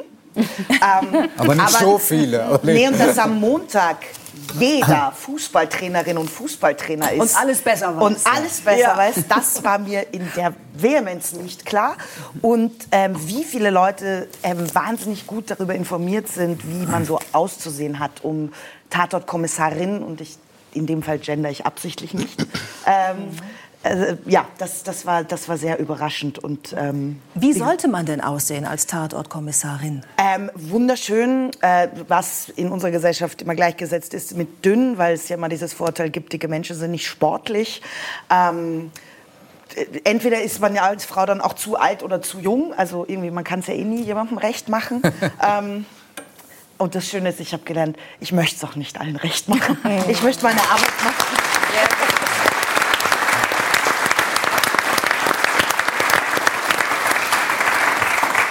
Was du hier erzählst, das klingt so, ja gut, das kann man gut und schlecht finden, ne? und da kann man die Frau vielleicht schön und nicht schön finden, aber das ist ja eine Vehemenz, mit der dir das begegnet. Ne? Also gehen wir jetzt mal äh, Sonntag, kleiner Zeitsprung, da bist du wieder im Tatort zu sehen, im Dortmunder Tatort. 20.15 Uhr geht's los. Wann gibt's die ersten Kommentare? Die irgendwie das Thema Figur äh, Da thematisieren. mache ich mein Digital Social Detox. ähm, weil wir gucken ja die Filme, also wir kriegen den Link zu dem Film ja sehr viel früher und ich sitze dann auch nicht am Sonntag äh, in dem Moment vor dem Fernseher, weil ich dann tatsächlich jetzt äh, in Wien sein werde und mich total freue, meine Familie zu sehen. Ähm, ich Aber die Menschen, weißt du, die Menschen mosern immer. Also ich sag nur, meine Schwiegermutter sagte mir früher, bei der Auferstehung des Fleisches bin ich nicht dabei. Also es gibt auch zur anderen Seite Ja. Stimmen. Ja, insofern. Wow, was Leben. für, eine, äh, die was ein toller. Satz. So. um- Ja. ähm, genau, aber das hat sich, also wie gesagt, erstens, man, man, auch da lernt man ein bisschen einen Umgang äh, mit Social Media, weil in all der Schönheit, die es gibt, weil man sich gut und viel austauschen kann, ist natürlich ähm, jeder Post, der gemacht wird, eine Plattform für alle Menschen, sich dazu zu äußern und zu kommentieren. Und da ist auch immer wieder mein Appell, also auch Worte können sehr, sehr tief verletzen.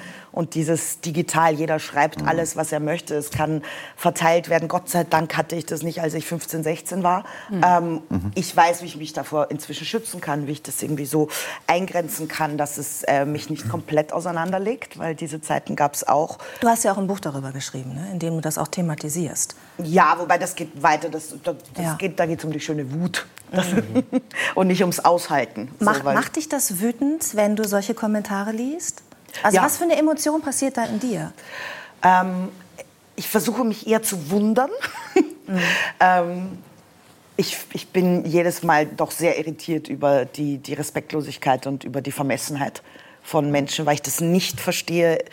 Also wenn wir es jetzt vor allem nach diesen letzten drei Jahren nicht gecheckt haben, wir haben so viel Tolles in dieser Welt, wir haben so viel Schreckliches und wir haben einander. Und ich finde das überhaupt nicht kitschig, zu sagen, man mit Liebe und Respekt sich zu begegnen, bin ich überzeugt, dass wir so viel mehr schaffen können. Mir ist das absolut fremd, dass wir immer noch in einer Gesellschaft leben, wo Menschen denken, es ist wahnsinnig gewinnbringend, wenn wir uns wehtun.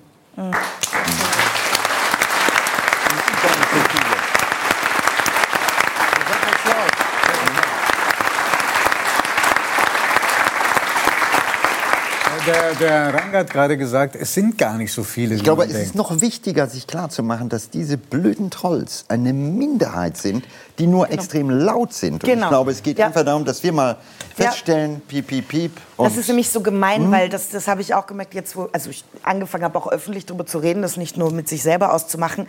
Es sind eben ganz viele, die ganz toll sind. Genau. Und die sind aber oft leiser, weil dann dieser eine Troll, das vielleicht eine oder zwei stimmt, das, Genau. das, das fühlt sich aber an wie 500. Mhm. Und eigentlich sind Ja. die 1200 viel, Genau. lauter. Und das ist, aber deshalb lieber so das, das, das Gute verteilen Mhm. aneinander, weil das viel fruchtbarer und schöner ist. Ich finde es aber gut, dass du jetzt zu einer Generation von Schauspielerinnen gehörst, die das auch mal thematisieren, ja? die da auch mal drüber sprechen und auch sagen, was macht das mit mir? Hallo Leute, das kommt bei mir an und das löst auch was in mir aus. Und du kannst ja auch wirklich was verändern. Vielleicht nicht bei den Trolls, die anonym da sitzen und rummosern wollen. Aber du kannst was verändern, was diese ganze Fernsehindustrie angeht. Denn es gibt ja auch unfassbar wenige Rollen für Frauen, die du sagst, mehrgewichtig sind. Ne? Du sagst nicht übergewichtig, sondern mehrgewichtig.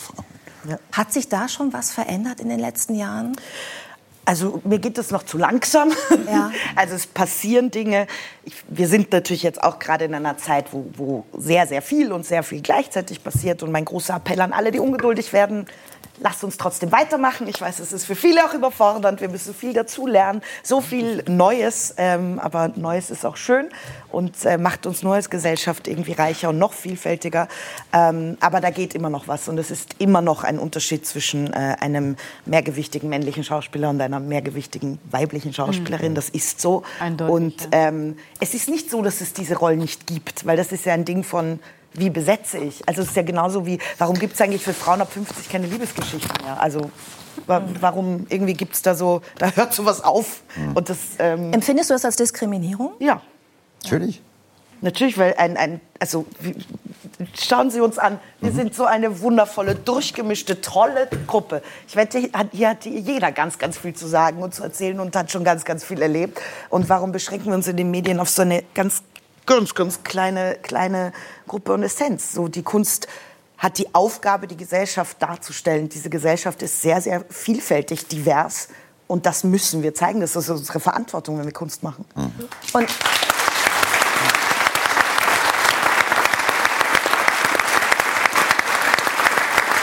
in der Idealvorstellung, in der Idealvorstellung sollte es ja auch so sein, dass man nach seiner Leistung beurteilt wird und dass die Rollen auch nach Leistung vergeben werden und eben nicht äh, man die Rolle bekommt, weil im Regiebuch irgendwo stand Klammer auf äh, übergewichtig Klammer zu und man eben genau so jemanden dann sucht.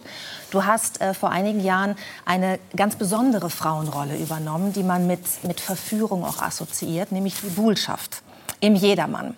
Und ähm, was hast du gedacht, als, äh, als du die Rolle angeboten bekommen hast? Und äh, was, als du die ersten Kritiken gelesen hast? Mein erster Gedanke war, ähm, als, als ich den Anruf bekam, dass, dass es dieses Interesse gibt, schade, dass meine Oma nicht mehr lebt. Weil ich weiß, das äh, wäre für sie, das ist einfach so ein Österreich-Ding. Ähm, das hätte ihr sehr, sehr viel bedeutet. Ich weiß, sie hat von oben runter Erklär's uns, was ist das Besondere? Ja, das ist, ich finde es total angenehm, dass man das hier nicht so kennt. Also es gibt in Österreich eine Stadt, die heißt Salzburg. Und äh, Okay, wir da fangen gibt es einen. Domplatz und da wird ein Stück aufgeführt, das auch nur dort aufgeführt wird. Interessanterweise, das werden Sie auf Spielplänen der deutschsprachigen Theater gar nicht finden. Darf sich jetzt jeder selber denken, warum. Und ähm, genau, und das ist ein Stück über einen Mann und äh, da sind dann auch andere Figuren und äh, genau, und das wird jeden Sommer äh, da Open Air aufgeführt, was, wenn man draußen spielt, sehr toll ist, weil du vor dem Salzburger Dom spielst und da sind, das ist so inszeniert, dass das Licht mit dem Stück in der Geschichte mitgeht. Das ist schon sehr, sehr schön. Wenn man es drin spielt, ist das ähm, anders. Also es ist eine Ähm, Wahnsinnsnummer, so könnte man es, glaube ich, auf einen Punkt bringen. Ne? Ja, in ist, Österreich. Ähm, genau. Und es ist auch eine Wahnsinnsnummer, wer jedes Jahr die Bullschaft spielen kann. Weil Ja. es große Schauspielerinnen sind, verdiente Schauspielerinnen, die da eingesetzt werden. Und du hast auch dieses Angebot bekommen, was ja eine Auszeichnung ist. Du hast viele Auszeichnungen auch am Theater bekommen. Du bist ein gefeierter Theaterstar in Österreich, also auch in Deutschland, aber auch in Österreich. Ähm, und dann kamen die ersten Kritiken. Und ich habe mich ein bisschen gewundert, als ich gelesen habe, dass es eben nicht nur die Trolls sind, die im Internet dann irgendwie vor sich hin trollen, sondern dass es teilweise also wirklich anerkannte Kritiker sind, die dann auch wieder rumnörgeln, dass das Kleid nicht gepasst hat. Ja, das muss man dazu sagen. Ne? Das, ist, also, das ist diese Rolle und dann geht es aber am Schluss eigentlich nur darum, was die, die Frau anhat, während sie diese 20 Sätze sagt. Ja, mehr sind es nicht. Ähm, und ja, ich war genau für die, ich wurde in Grund und Boden beschimpft, äh, fertig gemacht. Ähm, das war schon echt, echt Wahnsinn, wie das da irgendwie eskaliert ist in dieser Zeit. So. Sehr absurd. Kannst du ein Beispiel nennen, damit wir einfach mal einen Eindruck davon bekommen, wie weit das geht? Oder würde dich das verletzen, jetzt was zu zitieren? Nee, mir ist immer nur wichtig zu sagen, ich bin voll okay. Ich habe eine fantastische Familie. Ich habe Gott sei Dank immer meinen Beruf, der, der mich so antreibt. Wenn ich diese Sachen sage, uns muss als Gesellschaft klar sein, das passiert ganz vielen mehrgewichtigen Menschen täglich. Und zwar mehrgewichtigen Menschen, die nicht so wie ich in der Öffentlichkeit stehen und so mehr Plattform haben. Also ich erzähle das jetzt nicht irgendwie wegen mir, sondern weil nehmen Sie mich einfach als Stellvertreterin für ganz, ganz vielen, denen Ja, das und du dauernd bewirkst ja passiert. auch was, indem du es thematisierst, glaube ich. Genau. Naja, das sind Sachen wie Menschen, die einen bis nach Hause zu einer Gästewohnung verfolgen und wirklich dir dann ins Gesicht sagen, schämst du dich nicht? Also es ist auch immer toll, sofort geduzt zu werden. Schämst du dich nicht eigentlich so aufzutreten? Also du bist so hässlich, das wollen wir so nicht sehen. Wir wollen Sex sehen auf der Bühne. Du bist nicht schön genug für diese Rolle. Oder es war jetzt auch erst so vor kurzem, habe ich mal so in Wien gehört. Wissen Sie, Frau Reinsberger, also das ist ja schlimm, was Ihnen da alles passiert ist, aber wenn man so aussieht wie Sie, darf man solche Rollen ja nicht annehmen. War da, kam das von einem Mann oder einer Das war eine Frau. Und das ist schon, das muss man sich schon bewusst machen. Also ich war sehr jung auch, als ich das gemacht habe. Und das, Du warst das, 29, ne, beim ersten Mal, oder? Ungefähr 30? Nee, noch jung. Noch Nein, nee, nee, jünger. jünger. Das war, wann war das? 2017, zwei, sowas? Mhm. Und 2018 Ähm, ja nochmal, ne? Das finde ich übrigens gut. Das ist einfach normal gemacht. ja, ich, Ja,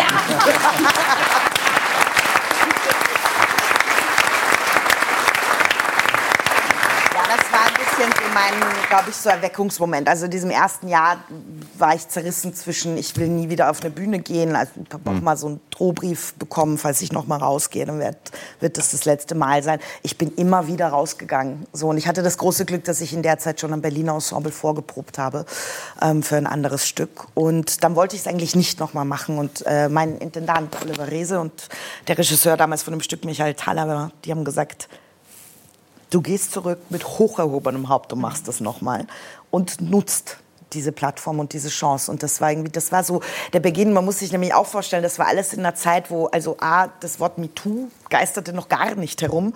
Body Positivity, Body Neutrality, das, da, darüber wurde noch überhaupt nicht gesprochen. Es ist noch nicht so lange her, dass diese Bewegungen jetzt irgendwie mehr, mehr Raum bekommen. Und dann habe ich es nochmal gemacht und darf bis heute sagen, ich bin die einzige Bullschaft mit zwei Männern. Du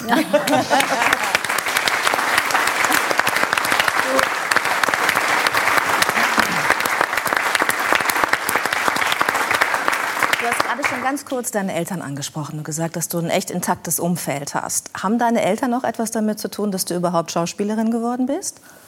Ach, Ja, äh, ganz viel. Also erstens mal war ich ein, ich war immer schon ein recht lautes Kind. Ähm, deshalb hat es auch sechseinhalb Jahre gebraucht, bis ich meine ganz fantastische, tolle kleine Schwester bekommen habe.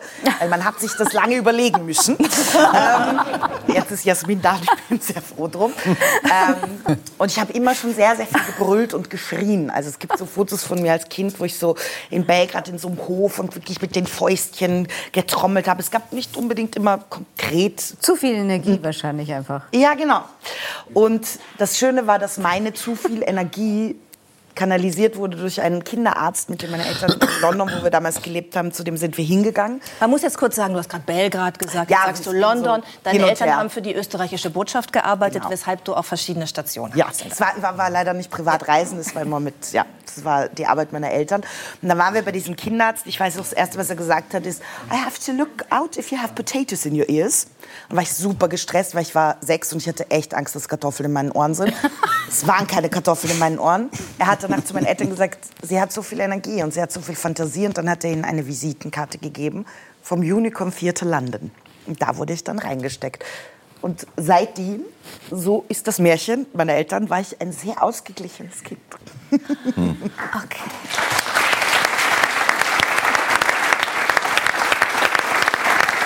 Das heißt, du hast mit der Bühne auch ein Ventil gefunden für dich? Äh, Überhaupt in meiner Arbeit. Ich bin schon jemand, ich arbeite wahnsinnig gerne. Ich liebe ich liebe, liebe, liebe diesen Beruf so sehr und ich bin jeden Tag sehr, sehr dankbar, weil es gibt so viele tolle, tolle KollegInnen, die nicht gesehen werden, die keine Arbeit haben. Und ich weiß das schon sehr, sehr, sehr zu schätzen. Auch jetzt, diese letzten dreieinhalb Jahre waren für unsere Branche richtig, richtig hart. Und das, ja, dass ich das immer noch so machen darf und so, so viel machen darf, ähm, ich bin auch ausgeglichener, wenn ich ganz viel arbeite. Ich gehöre zu den Leuten, also ja, je mehr und parallel und super. Und meine Agentin ruft dann manchmal an und sagt so, warte mal ganz kurz, in welcher Stadt bist du? Weil ich weiß es auch gerade schon gar nicht mehr. Aber ich liebe das. Ich hätte mir das nie träumen lassen und ich bin ja, jeden Abend vorm Schlafen gehen so. Wir haben auch ein Jahr gebraucht und immer wieder an dir rumgebaggert, bis du kommen konntest in unsere Sendung, weil du immer auf irgendwelchen Bühnen standest. Aber äh, ich habe vorhin gefragt, Dennis Gastmann, was passiert, wenn er nicht reisen kann, weil das ja eine Sucht ist. Ne? Was ist denn bei dir, wenn du, ähm, also wenn du nicht auf der Bühne stehen kannst? Wie lange hältst du das maximal äh, aus, bevor es irgendwie so eine Art lauten Wutausbruch gibt? Na, wenn ich nicht auf der Bühne stehe, versuche ich, dass ich vor einer Kamera stehe. Wenn ich nicht vor einer Kamera stehe, dann versuche ich, dass ich unterrichte. Und wenn ich nicht unterrichte, dann ist es vielleicht cool, äh, ein Hörspiel oder sowas zu machen. Äh, sonst auf jeden Fall irgendwie immer joggen gehen oder durchdrehen. wann standest du zum letzten Mal auf der Bühne? Gestern, glaube ich. Gestern. Ne? Und wann Und das morgen- nächste Mal? Morgen in Wien. Gott sei Dank. Ja. Vielen Dank, dass du bei uns bist.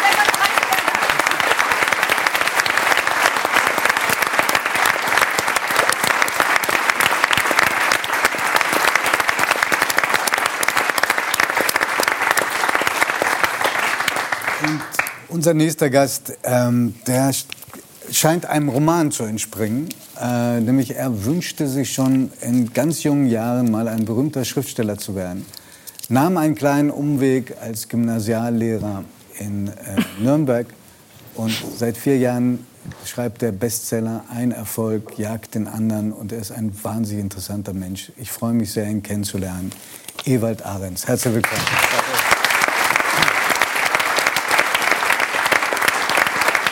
Ich wollte mich, ich wollte mich zum ersten Mal, seitdem ich ähm, 309 moderieren darf, für Sie wirklich mit Fliege schmücken. Ich habe das Debakel mit Sie haben das Debakel, man man war nicht in der Lage, mir eine Fliege umzubinden, ist immer wieder untergegangen. Jetzt habe ich sie wutentbrannt weggeworfen, aber ich habe noch das Einstecktuch. Mir hat das mit der Fliege gefallen. Das ist am, ähm, ich ich finde das, ich fand das so schön, dass Sie das machen wollten jetzt gerade für mich. Also die, der, die gute Absicht war da, es hat nicht ganz funktioniert, aber Sie sehen fabelhaft aus, fabelhaft aus und gehen Sie so auch in die Schule zu Ihren Schülern. Meine Schüler fragen mich dann, Herr Ernst, haben Sie einen Schlafanzug? Worin schlafen Sie? Und wenn Sie im Garten arbeiten, worin arbeiten Sie? Und ja, aber zu Hause haben eine Jogginghose und dann muss ich sagen, ich habe weder eine Jogginghose noch ein T-Shirt und so. Also ich habe alte Anzüge, in denen ich in den Garten gehe. Aber das fasziniert meine Schüler unglaublich mehr als mein Unterricht leider.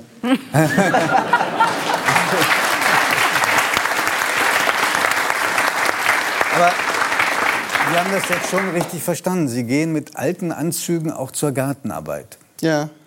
Und gibt es Menschen, die daraus... Was? Was? Das machen alle. Machen alle. Gibt, gibt es, ich wollte gerade fragen, gibt es Menschen, die daraus auch falsche Schlüsse ziehen? Mein Garten ist relativ uneinsehbar und meine, es, gibt, äh, es gibt direkte Nachbarn, die aber um, sagen wir mal, um meinen Tick oder so wissen. Also die, die sagen dazu einfach nichts. Das sind, sind zwei ältere Herrschaften, die unglaublich nett sind und äh, auch nichts darüber sagen, dass mein Garten so ähm, dann doch immer ziemlich chaotisch ist und vollkommen verwildert, sondern mit großer Nachsicht da drauf schauen und ab und zu mal vielleicht eine Pflanze rüberstellen, die man einpflanzen könnte. Aber die sind unglaublich nett und die sagen nichts darüber, dass ich im Anzug Rasen mähe. Oder, oder, oder, oder grabe oder so. Mal abgesehen davon, dass es gut aussieht, ja? Was gibt es Ihnen eine Sicherheit? Ja, natürlich. Also obwohl es auf der anderen Seite so ist, dass dann, dass dann auf der Straße, also in, in, in Franken, Franken ist nicht dafür, sagen wir mal, Franken, Nürnberg, Fürth, das sind keine Modehauptstädte. Also Kommt da nicht der Markus Söder auch aus der Gegend? Ja. ja, sobald ich mich entsinnen kann, haben wir zwei Semester Jura zusammen studiert. Wirklich? Ja, Was heißt denn so weit? Ich meine, Markus Söder vergisst man nicht.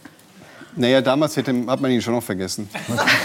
ähm, Aber er ist groß, er ist groß und st- ja, er ist groß und Er ist groß Ja, und war- stark, hast du gerade gesagt? ja, im Vergleich Aber zu das war, ja, wirklich. Ich, ich werde mich jetzt ins Nirvana schießen, aber damals war das seine einzige Qualität.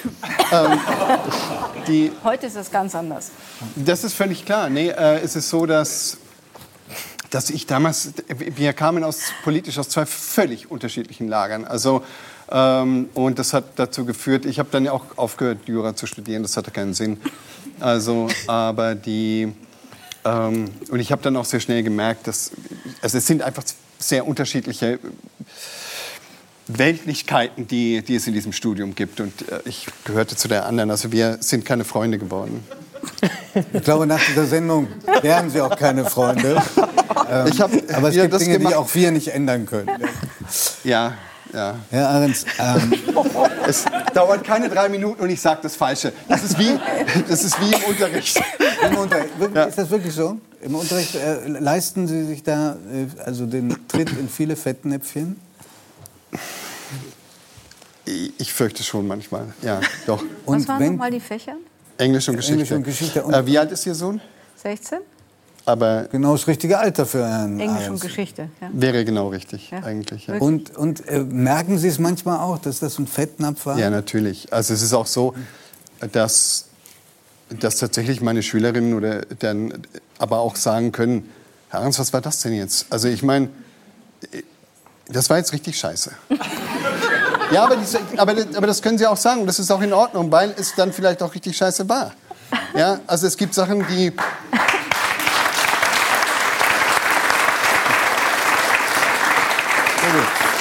Es, also es ist etwas, was, ja, es ist so, weil äh, das beschäftigt mich tatsächlich noch nach 12 oder 13 Jahren. Ich akzeptiere nicht, wenn, wenn es ist jetzt vielleicht komisch oder so, aber ich akzeptiere nicht, wenn die in meinen äh, Klassen Kopfbedeckungen aufhaben. Ja? Also wenn die Jungs mit Mütze reinkommen und so weiter, dann sage ich, also es ist ein geschlossener Raum, bitte nehmt das ab, mache ich auch. Ne? Aber Sie nehmen die Fliege nicht ab. Die Fliege nehme ich nicht Okay, ab. Aber okay. ich würde jetzt auch nicht von denen verlangen, dass sie die Fliege tragen. Aber dann gab es eben einmal so eine Situation, da war eben ein Junge, und ich kannte die Klasse noch nicht gut. Ja. Und dann habe ich gesagt, nimmst du bitte die Mütze ab? Und er so, nee, will er nicht. Und ich habe gesagt, nimmst du bitte die Mütze ab? Und dann ging das so kurz hin und her, er hat die Mütze abgenommen. Er hatte keine Haare mehr, weil er eine Chemo hatte. Oh. Ja? Und da stehst du dann da und denkst dir, okay, das war... Und jetzt wie lange hat es gedauert, bis Sie sich dafür entschuldigt haben? Ich bin sofort, ich habe ich hab mich sofort dafür entschuldigt. Das muss man auch tun, was sollst du da machen? Aber das ist etwas, was, was er natürlich nicht zeigen wollte. Und wo ich bin einfach, das ist ein Riesenfettnäpfchen. Ja? Und da kannst du ja nichts anderes machen, als einfach zu sagen, hey, es, es tut mir leid, ich wusste das nicht. Und so. Und, ähm, und dass dann ein 15-jähriger Junge nicht auf dich zukommt vorher und sagt, ähm, bitte nehmen Sie ein bisschen Rücksicht auf mich, ich habe gerade eine Chemo, ist auch klar. Aber das sind Dinge, die lernt man dann vielleicht auch, aber die erlebt man auch im, äh, in Klassen. Sie wollten ja schon als sehr junger Mensch Bücher schreiben. Sie haben Ja. auch relativ jung angefangen, äh, Bücher zu schreiben, nur dass es länger gedauert hat, bis man sie richtig bemerkt hat. Ähm, und haben den Lehrerberuf ergriffen. War das für Sie eine Notlösung oder haben Sie diesen Beruf von Anfang an auch gemocht? Witzigerweise ist es tatsächlich beides. Ich habe ähm, eigentlich nicht auf Lehramt studiert. Ich hatte dann meinen Magister auch gemacht. Ich hatte auch neuere Geschichte studiert und so. Und hab dann, bin ein bisschen so von Job zu Job getingelt. Ich habe auch übers Packer gearbeitet in, einer, in so einer Bekleidungsfirma für, für so Skaterklamotten und, und das war ganz witzig. Und, ähm, und beim Fliege? Restaurator. Mit Fliege? Ja, tatsächlich habe ich, ähm, bin, ja, ich weiß, es sah im Lager auch komisch aus, aber die haben auch, aber das waren auch tolle Sachen. Ich meine, ich trage auch manchmal Krawatten oder so, aber ich bin auch ins, ich bin auch ins Lager gut angezogen gegangen. Ich dachte mir, das, Sehr gut. und also die, die beste Sache war ja sowieso Hubwagen zu fahren und so. Aber gut, die, Ah, Tun sich keinen Zwang an. was, für ein Wagen, was für ein Wagen sind Sie gefahren? Was für ein Wagen sind Sie gefahren? der Hubwagen, Hubwagen. so Hubwagen und, und Gabelstapler. Gabelstapler. Der Traum jedes Jungen, oder?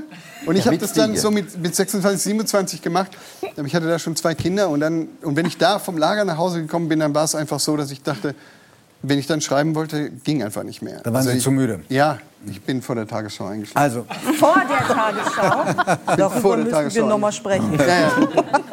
aber die Frage war ja, haben Sie den Lehrerberuf dann gerne gemacht? Ich habe ihn gerne gemacht und ich mache ihn immer noch gerne. Also ich Sie haben allerdings, muss man sagen, reduzierte Stundenzahl. Sie machen, glaube ich, 16 Stunden die Woche.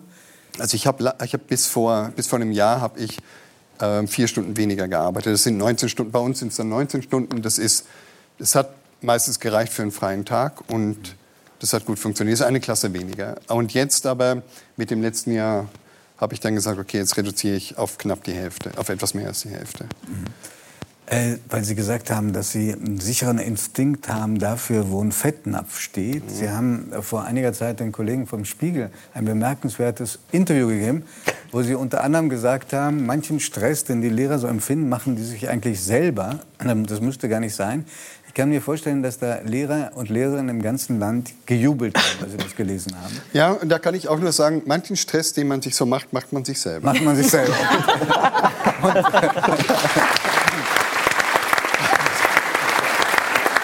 Naja, vor allen Dingen, also ich kann bestätigen auch aus meinem eigenen äh, Bekanntenkreis, dass das Wellen geschlagen hat, weil natürlich sofort das Argument kommt, der hat leicht reden, der arbeitet nur die Hälfte der Stunden, die andere Lehrer arbeiten müssen. Dann kann man schon sowas sagen. Das ist in diesem Jahr auch wahr. Ansonsten, wie gesagt, arbeite ich, habe ich 19 Stunden gearbeitet. Also das ist und ich muss da vielleicht auch noch mal, das gilt jetzt nicht unbedingt für mich, aber ich muss da für meine Kolleginnen und Kollegen, da muss ich wirklich auch mal eine Lanze brechen, weil ich gedacht habe, jetzt in den Osterferien bei uns in Bayern fängt das Abitur an, jetzt nächste Woche.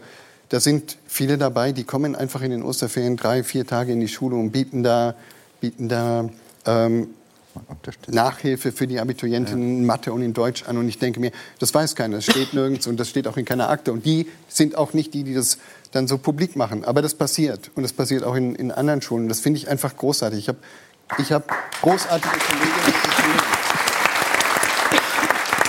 Also der Versuch, der Versuch einer kleinen Wiedergutmachung. Ist es auch, weil das, es ist einfach auch so, weil ich denke, dieser Job ist ja auch in mancher Hinsicht ein Privileg. Sie geben Ihre Kinder da an die Schule. Und da muss ich dann kurz noch mal auf, auf Sie zurückkommen, weil ich Auf denke, Ranga. wir haben, da eine, wir haben da eine Generation, die hat es in der Geschichte der Menschheit noch nicht gegeben. Es Inwiefern? gibt, es gibt da, das sind Kinder, die sind von, Ju also von Kindheit an mit dem Smartphone und mit dem Internet, mit einer, mit einem un, mit einer unglaublichen Fähigkeit, eigentlich Wissen haben zu können, aber auch mit einer oft ungeheuren Überforderung da. Und so eine Generation an Kindern, das ist jetzt die erste, die kommen da mit, mit 17, 18. Das sind die, die von Anfang an Smartphones hatten, von Anfang an Zugang zum Internet. Das ist etwas, was wir überhaupt noch niemals gehabt haben. Das ist eine echte digitale Generation. Und, macht, das die, macht das die Überforderung aus? Habe ich Sie richtig verstanden? Ich, ich frage auch deswegen. Das weiß ich nicht. Ähm, ich, ich, wir sind da noch, ich glaube, dass wir da, wenn wir pädagogisch forschen wollten oder so, da völlig am Anfang stehen, weil wir uns überhaupt nicht klar gemacht haben, was das bedeutet, was das mit den Kindern macht, was aus diesen Kindern wird. Das sind große Chancen auf der einen Seite. Ja, und auf der anderen Seite große Katastrophen. Was Weil ich kann das nur bestätigen, wenn ich meine eigene Tochter sehe, was die an der Schule lernen muss. Ich würde, ich wäre gescheitert an dem Unterrichtsstoff. Äh, schon allein mehrfach deswegen. gescheitert. Schon, schon, Sie sind mehrmals gescheitert, das tröstet mich. Ich, ich auch. Ähm, aber ähm, das kommt, da kommt noch erschwerend dazu, dass in so einem Bundesland wie Hamburg wir ja dieses unselige verkürzte Schulzeit haben, Ja, ja. Wo, die, die, wo Kinder, die eigentlich die längste Lebenserwartung haben in der Geschichte der Menschheit und auch nicht mehr, die Jungs jedenfalls nicht mehr zur Bundeswehr müssen, da durchhetzen, weil das angeblich sonst nicht mehr, das Land nicht mehr konkurrenzfähig ist, da tun mir Kinder und Jugendliche einfach nur leid.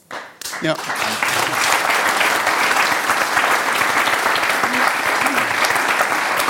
Aber es, ich fand es tröstlich, immer wieder zu hören und zu lesen, dass auch Sie ein miserabler Schüler waren. äh, und dass das offenbar von Generation zu Generation weitergeht bei Ihnen in der Familie. ja, Kinder, ähm, Da schaltet jetzt vor- weg. Es ist ein Fettnapf vor Ihnen. Geht, treten Sie nicht rein, auf keinen Nein. Fall. Also, das darf man nicht machen. Ja, Nein, er Meine Tochter hat darüber. meine Tochter hat's pro problemlos bis zum Abi geschafft. Also da, Nicht die, über hat, die hat nicht Kinder. wiederholt und so. die können das selber. Ja. Sag Naja, ich, Also da sage ich einfach nur, das ist an der Stelle, die Kinder können das selber. Also Nein. Ich hätte zu Hause keinen Fuß reinsetzen dürfen, wenn ich angefangen hätte über meine Kinder. okay, er hat schon getan, Ja. also wir bewahren ihn Nein, vor er weiterem noch Unglück. nicht genug nein, getan, nein, um ein Problem zu haben. Nein, nein, nein, er hat, er, er hat schon sehr deutlich getan, aber er hat es in einem Kontext gesagt, der entschuldbar ist. Nämlich, dass er gesagt hat, diese Kinder hatten überhaupt keinen Vorteil dadurch, dass ich Lehrer war, sondern äh, sie haben an den Kindern studieren können, wie schwer sie es in der Tat haben. So, so war der Kontext. Es war kein Denunzieren der eigenen Kinder. Da muss ich ihn wirklich in Schutz nehmen. Ich glaube auch, dass es vielleicht auch so ist, es ist bei beiden, also mein eigenes, meine eigene holprige Schulkarriere führt einfach dazu, dass ich sagen kann, wenn ich in der 10. Klasse eine Schulaufgabe rausgebe, die eine 5 oder eine 6 ist in Englisch, dass ich dann wirklich sagen kann, pass auf, das, hier, das ist überhaupt keine Katastrophe. Das ist, es ist ein bisschen auch ein Spiel, das wir hier spielen mit Noten und all diesen Dingen. Es ist keine Katastrophe. Ich bin in Englisch durchgefallen, in, als ich in der 10. Klasse war und ich bin jetzt ein Englischlehrer. Du hast da, äh, entspannt euch ein bisschen. Sehr gut. Ah, das ist, und kommt das an, die Entspannung? Doch, das kommt ein bisschen an, weil die dann sagen können, weil die das, das ist wirklich etwas, ich glaube nicht, dass sie das so oft von ihren Lehrern hören oder so, Ja, sondern stimmt. das ist etwas, von dem ich sagen kann, es ist einfach manchmal schwer und es ist einfach manchmal, manchmal hast du kein Englisch im Kopf und kein Mathe oder so, sondern irgendwelche Mädels oder Jungs. Sehr und das gut. ist auch okay gerade, aber wir müssen das dann doch hier irgendwie auf die Reihe kriegen und dabei versuche ich ihr dann zu helfen. Sandra, mich hat das sehr angenommen.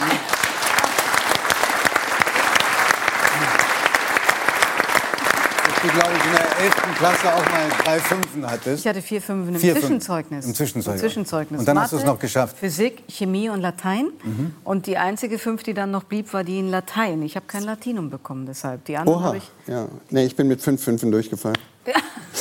Aber aus Ihnen ist ja Gott sei Dank noch was geworden. Und, äh, Das sagen Sie so. Das, na, ich meine, wir, wir gucken mal, wie die Sendung so weitergeht. Ich würde aber gerne, ich glaube, das ist auch nicht mehr so ein vermintes Gelände, ähm, über, ihren, jüng- über Ihr jüngstes Buch sprechen.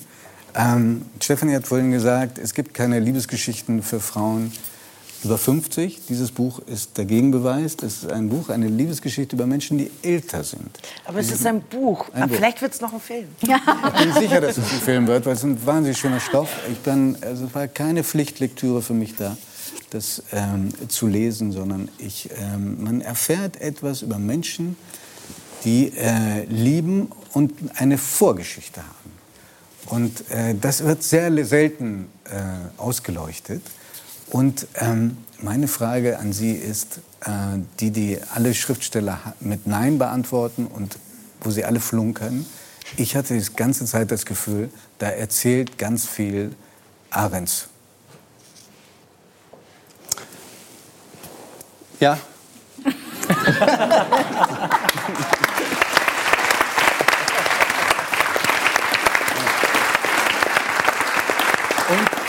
Was? Kann man, kann man daraus schließen, aus diesem Jahr, ähm, dass Liebe auch in der zweiten Lebenshälfte einen genauso umhauen kann wie in der ersten Leben, äh, Lebenshälfte? Ich glaube, es kann einen genauso weghauen. Das ist so, wenn du dieses, dieses Gefühl, ich glaube, es sind ja nicht alle so gebaut, so, dass sie, dass sie dieses Gefühl so erleben, glaube ich. Das, das kann durchaus sein. Aber ich glaube, dass es dich auch mit 70 noch treffen kann. Und so, ähm, ich denke da manchmal an Goethe, wo er auch 70-jährig sich noch einmal äh, unsterblich verliebt hat. Ähm, hoffnungslos in dem Fall. Das erste Mal, was, was eine un unglaubliche Erfahrung für ihn gewesen sein muss, dass er, der große Goethe, dann nicht erhört wurde. Ja? Aber ich glaube, dass, dass dieses Gefühl immer da sein kann. Und es ist eigentlich das, und das, davon handelt dieses Buch, dass die Frage ist, was mache ich denn, wenn ich vernetzt mit Eltern bin, die ich pflegen muss, oder mit einem Kind, das ich schon Kinder aus habe, oder mit einer Beziehungen. Ja. gescheiterten Beziehung hinter mir. Was mache ich denn plötzlich, was, wenn dieses Gefühl kommt und mich eigentlich aus dem Leben raushaut? So, was mache ich dann mit all dem, mit, mit dem Netz, in dem ich mich befinde, in diesen vielen Beziehungen? Wird dann dieses Gefühl einfach klein und mache ich das dann klein? Lasse ich es dann einfach ausbrennen? Ja? Oder darf es dann immer noch lodern?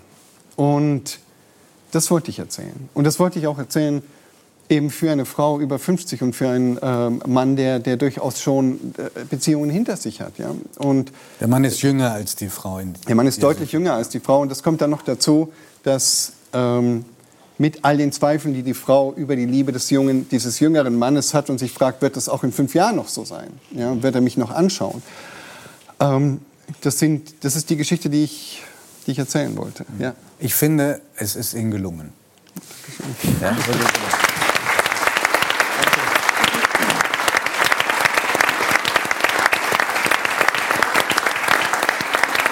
Sie sind allem, was ich weiß, nicht handysüchtig, aber sie haben eine andere Sucht.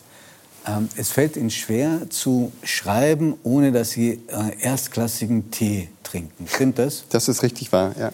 Wir wissen, dass Bremen, alte Handelsstadt, eine Stadt ist, in der sehr viel mit Tee gehandelt wird. Ja. Deshalb hat sich 3 nach 9 erlaubt, nach, auf Teesuche zu gehen. Und wir haben einen Darjeeling.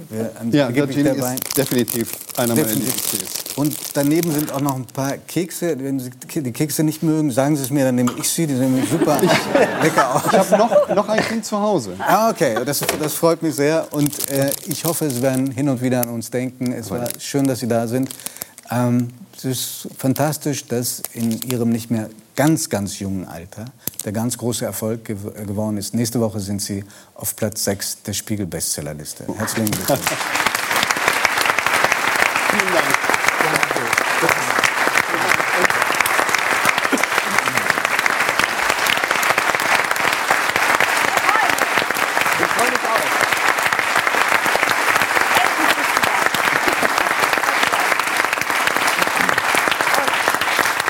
Ich habe unfassbar viele Fragen, auch zu Let's Dance. Aber bevor wir ins Gespräch einsteigen, müssen wir kurz was aufklären, was sich zugetragen hat, während dein Einspielfilm lief.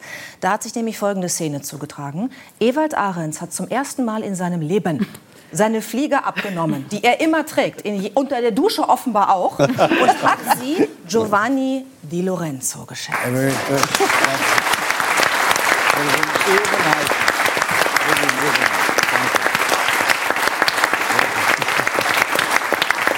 Schöne war, beide hatten in diesem Moment Tränen in den Augen. Aber das ist eine andere Geschichte. Wir kommen jetzt zu, äh, zu dir, Matthias. Und zu dem, was wir da gerade gesehen haben. Let's Dance. Äh, letztes Jahr hast du mitgetanzt. Ist daraus eine neue Leidenschaft geworden? Also tanzt du noch immer? Oh, in, in der Disco vielleicht noch. Ähm, aber tatsächlich, ähm, es hat mir trotzdem sehr, sehr viel Spaß gemacht. Ähm, ich hätte nie gedacht, dass ich da äh, so lange mit bei bin, ähm, immer Woche für Woche sich dann doch zu steigern. Ähm, Renate hat mir sehr, sehr viel beigebracht. Ähm, ich glaube, ein paar Grundschritte könnte ich auch noch. Aber im Großen und Ganzen habe ich immer versucht, mir die Choreo irgendwie reinzuprügeln, dass ich das, Das irgendwie... ist schwer, oder? Das ist super schwer. Vor allem sind es immer nur vier Tage, die man hat. Und äh, dann ist dann am Freitag Show und äh, dann kommt es drauf an. Und wenn dann auch einer sagt, so, mein Freund, jetzt noch 30 Sekunden, wenn die Matz vorbei ist, wenn das rote Licht an ist, gucken vier bis fünf Millionen zu. Du schaffst das schon. dann, äh, ja, denkt man doch doch anders drüber nach. Aber es hat Spaß.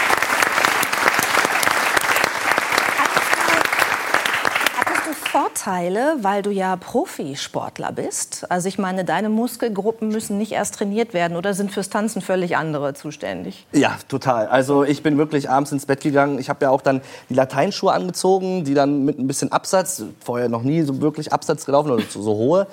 Ähm, ein Vorteil, glaube ich, vielleicht, weil ich ähm, weiß, was es bedeutet, ein, ein Ziel hinterher zu, zu, äh, zu gehen oder anzugehen, ähm, dass man sich auch quälen muss, um an ein Ziel zu erreichen. Ich glaube, das war vielleicht der Vorteil, weil ja, es herrscht auch mal so ein anderer Ton beim Training, wo wir uns beide auch mal gegenseitig nicht sehen konnten und gesagt haben, komm, jetzt gemeinsam schaffen wir das schon irgendwie. Ähm, ich glaube doch, dass das schon ein Vorteil ist, aber äh, grundsätzlich war es für mich ja auch irgendwo aus der Komfortzone raus. Mit Tanzen habe ich nichts zu tun. Ich, hab, ich bin Speerwerfer, ähm, Kugelstoßer gewesen. Das hat ja mit dem Tanzen nicht so wirklich zu tun. Und ähm, da bin ich schon an meine Grenzen gestoßen. Gerade auch, weil natürlich super viele Dinge waren, wie die Haltung zum Beispiel. Sie hatten ja gerade gesagt, die Aussicht. Da war meine Aussicht natürlich toll. Aber ich sag mal so, trotzdem musste ich mich natürlich aufs Tanzen konzentrieren. Nee, aber dann Hast du haben die wir ganze immer, Zeit auf die Brüste geguckt? ich, oder? sag mal so, ich, sag mal so, ich sag mal so, es gibt auf jeden Fall schlechtere Aussichten. Nein, aber Es gibt auch Vorteile. Nein, so, so will ich das gar nicht sagen, aber natürlich äh, stößt man da auch an seine Grenzen und ähm, dann haben wir natürlich geschaut, dass wir das irgendwie umgebastelt bekommen. Und die Renate hat sich das angenommen und hat gesagt, ey, wir zeigen allen hier, äh, egal wie groß oder äh, äh, klein man ist, ähm, jeder Mensch kann tanzen. Und das haben wir, glaube ich, ganz gut umgesetzt und es hat mir super viel Spaß gemacht. Was du ja aber auch kannst, ist deine Leistung, die du trainiert hast, mit welchen Muskelgruppen auch immer, auf den Punkt abzurufen. Mit Ja. dieser Drucksituation umzugehen. Weil Let's Dance ist eine Sendung, die ja auch von Millionen geschaut wird. Ne? Ähm, wie hast du dich gefühlt in diesem Moment? War das anders als bei einem, ich sag mal, Speerwerf-Wettkampf? Die, also die, die Aufregung? Ja, total. Also ähm, im Stadion sind, ähm, ich, jetzt war 2008 äh, bei den meinen ersten Paralympischen Spielen waren 91.000 Menschen im Stadion. Ähm, da waren jetzt, äh, ich glaube, 1000 Menschen, die äh, vor Ort direkt sind ähm, und dann vier bis fünf Millionen äh, Zuschauer vom Fernsehen. Äh, ist natürlich schon eine, eine ganz andere Stimmung. Vor allen Dingen, wie gesagt, wenn man aus der Komfortzone rausgeht. Und die Anfänge waren auch für mich sehr schwer, weil ich tatsächlich mich sehr oft auch am Anfang immer vertanzt habe. Und ich bin dann immer so ein Vogel, ich zeige das dann auch immer, anstatt äh, immer einfach nur weiterzumachen, oh, Schritt vergessen, egal, und weiter. Ich mache dann immer, ich so, oh, nein, Mist. Und dann sieht man das natürlich. Und dann, ähm, ja, bin ich da immer aufgeflogen. Aber ähm, ja, trotzdem, das äh, ist eine ganz, ganz andere Aufregung. Aber auch eine schöne Aufregung. Vor allen Dingen kommt irgendwann der Punkt, wenn man dann ja, ich sag mal, nicht mehr so nervös ist, sich irgendwie vielleicht daran gewöhnt hat, ähm, besser wird von Woche zu Woche und dann irgendwann kann man es, dann gibt der Schalter und man kann es dann auf einmal genießen. Ähm, und irgendwann habe ich auch weniger Fehler gemacht, bis gar keine mehr. Und ähm, vielleicht war das auch so ein bisschen so der Sportler. Dann, wenn es darauf ankommt, da zu sein, ähm, wo dann irgendwann ähm, ja, die Luft dünn wurde, weil ich immer viele Fehler gemacht habe, habe ich dann zum Schluss hin, ich glaube, zwei vom Viertelfinale oder so, habe ich dann ja so gut wie keine Fehler mehr gemacht. Und, Matthias, ähm, hat man, wenn, weil, weil du gerade von der Aufregung sprachst, Ja. ist man aufgeregt, weil man äh, einem bewusst ist, wie viele Leute einem gerade zuschauen, oder weil diese Jury da so streng ist? Nee, vor der Jury hatte ich eigentlich nicht so viel Angst. Also nicht, klar, mal Herr vor Herrn Lambi, Lambi, nicht mal vor Herrn Lambi? äh, ja, nee, also ähm, Herr Lambi ist eigentlich wirklich eine, eine, eine tolle Persönlichkeit. Also man trifft sich natürlich auch nicht nur äh, während in der Show, sondern dann auch mal davor und so. Und das ist wirklich ein, ein, ein sehr toller Mann, ähm, der nicht immer streng ist, aber ähm, ja, ähm, ich hatte eigentlich immer nur äh, Lampenfieber, weil ich mich immer sehr krass ablenken lassen habe. Also Naja, auch ist ja klar, wenn immer die Brüste vor dir in, in diesem Kostüm ein Hauch von nichts und so, das stelle ich mir nicht so einfach vor. Nein, das stimmt auch. Da muss man erst mal durch. Nein, aber so, das ist tatsächlich so, dass, man, dass ich zum Beispiel irgendwann auch gesagt habe, so jetzt lade ich auch keinen mehr ein. Weil äh, immer, wenn irgendwie meine Mutter mal da war, mein Vater da war oder meine Freunde, ich habe mich dann immer ablenken lassen. Ich habe auch immer die Matzen geschaut und immer dahin geguckt, ach lustig, geil und los geht's. Äh, okay, wo, wo muss ich anfangen? Und dann irgendwann habe ich mich so ein bisschen so äh, ja, konzentriert und mich darauf fokussiert und dann hat es ja ganz gut geklappt. Du hast den dritten Platz gemacht und dennoch haben wir gerade erfahren, ist daraus jetzt keine neue Leidenschaft entstanden. Das war damals anders, als du zum ersten Mal, ich sag mal, diese Wurfdisziplin, sage ich jetzt mal, als Laie ausprobiert hast. Du hast äh, ähm, also du bist bis vor zwei Jahren aktiver Profisportler geworden, hast in den Disziplinen Speerwurf, Kugelstoßen und Diskuswerfen fast alles gewonnen, was man gewinnen kann, mehrere Weltrekorde aufgestellt. Ähm, woher hast du gewusst, dass genau in diesen Disziplinen dein Körper mehr kann als andere Körper? Es war tatsächlich durch Zufall. Also ich habe immer ähm, Fußball gespielt, ähm, ja gut, von klein an kann ich jetzt nicht sagen, von jung an und habe dann da ähm, irgendwann, hab dann irgendwann, nein, hab dann irgendwann äh, ganz normal.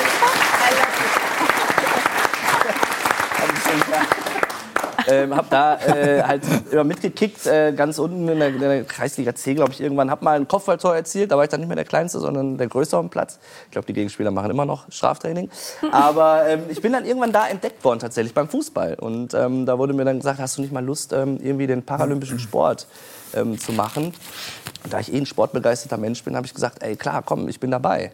Und ähm, es hat nicht lange gedauert, dann hat er mich äh, abgeholt und da war dann so ein Probetraining ähm, bei Bayer Leverkusen.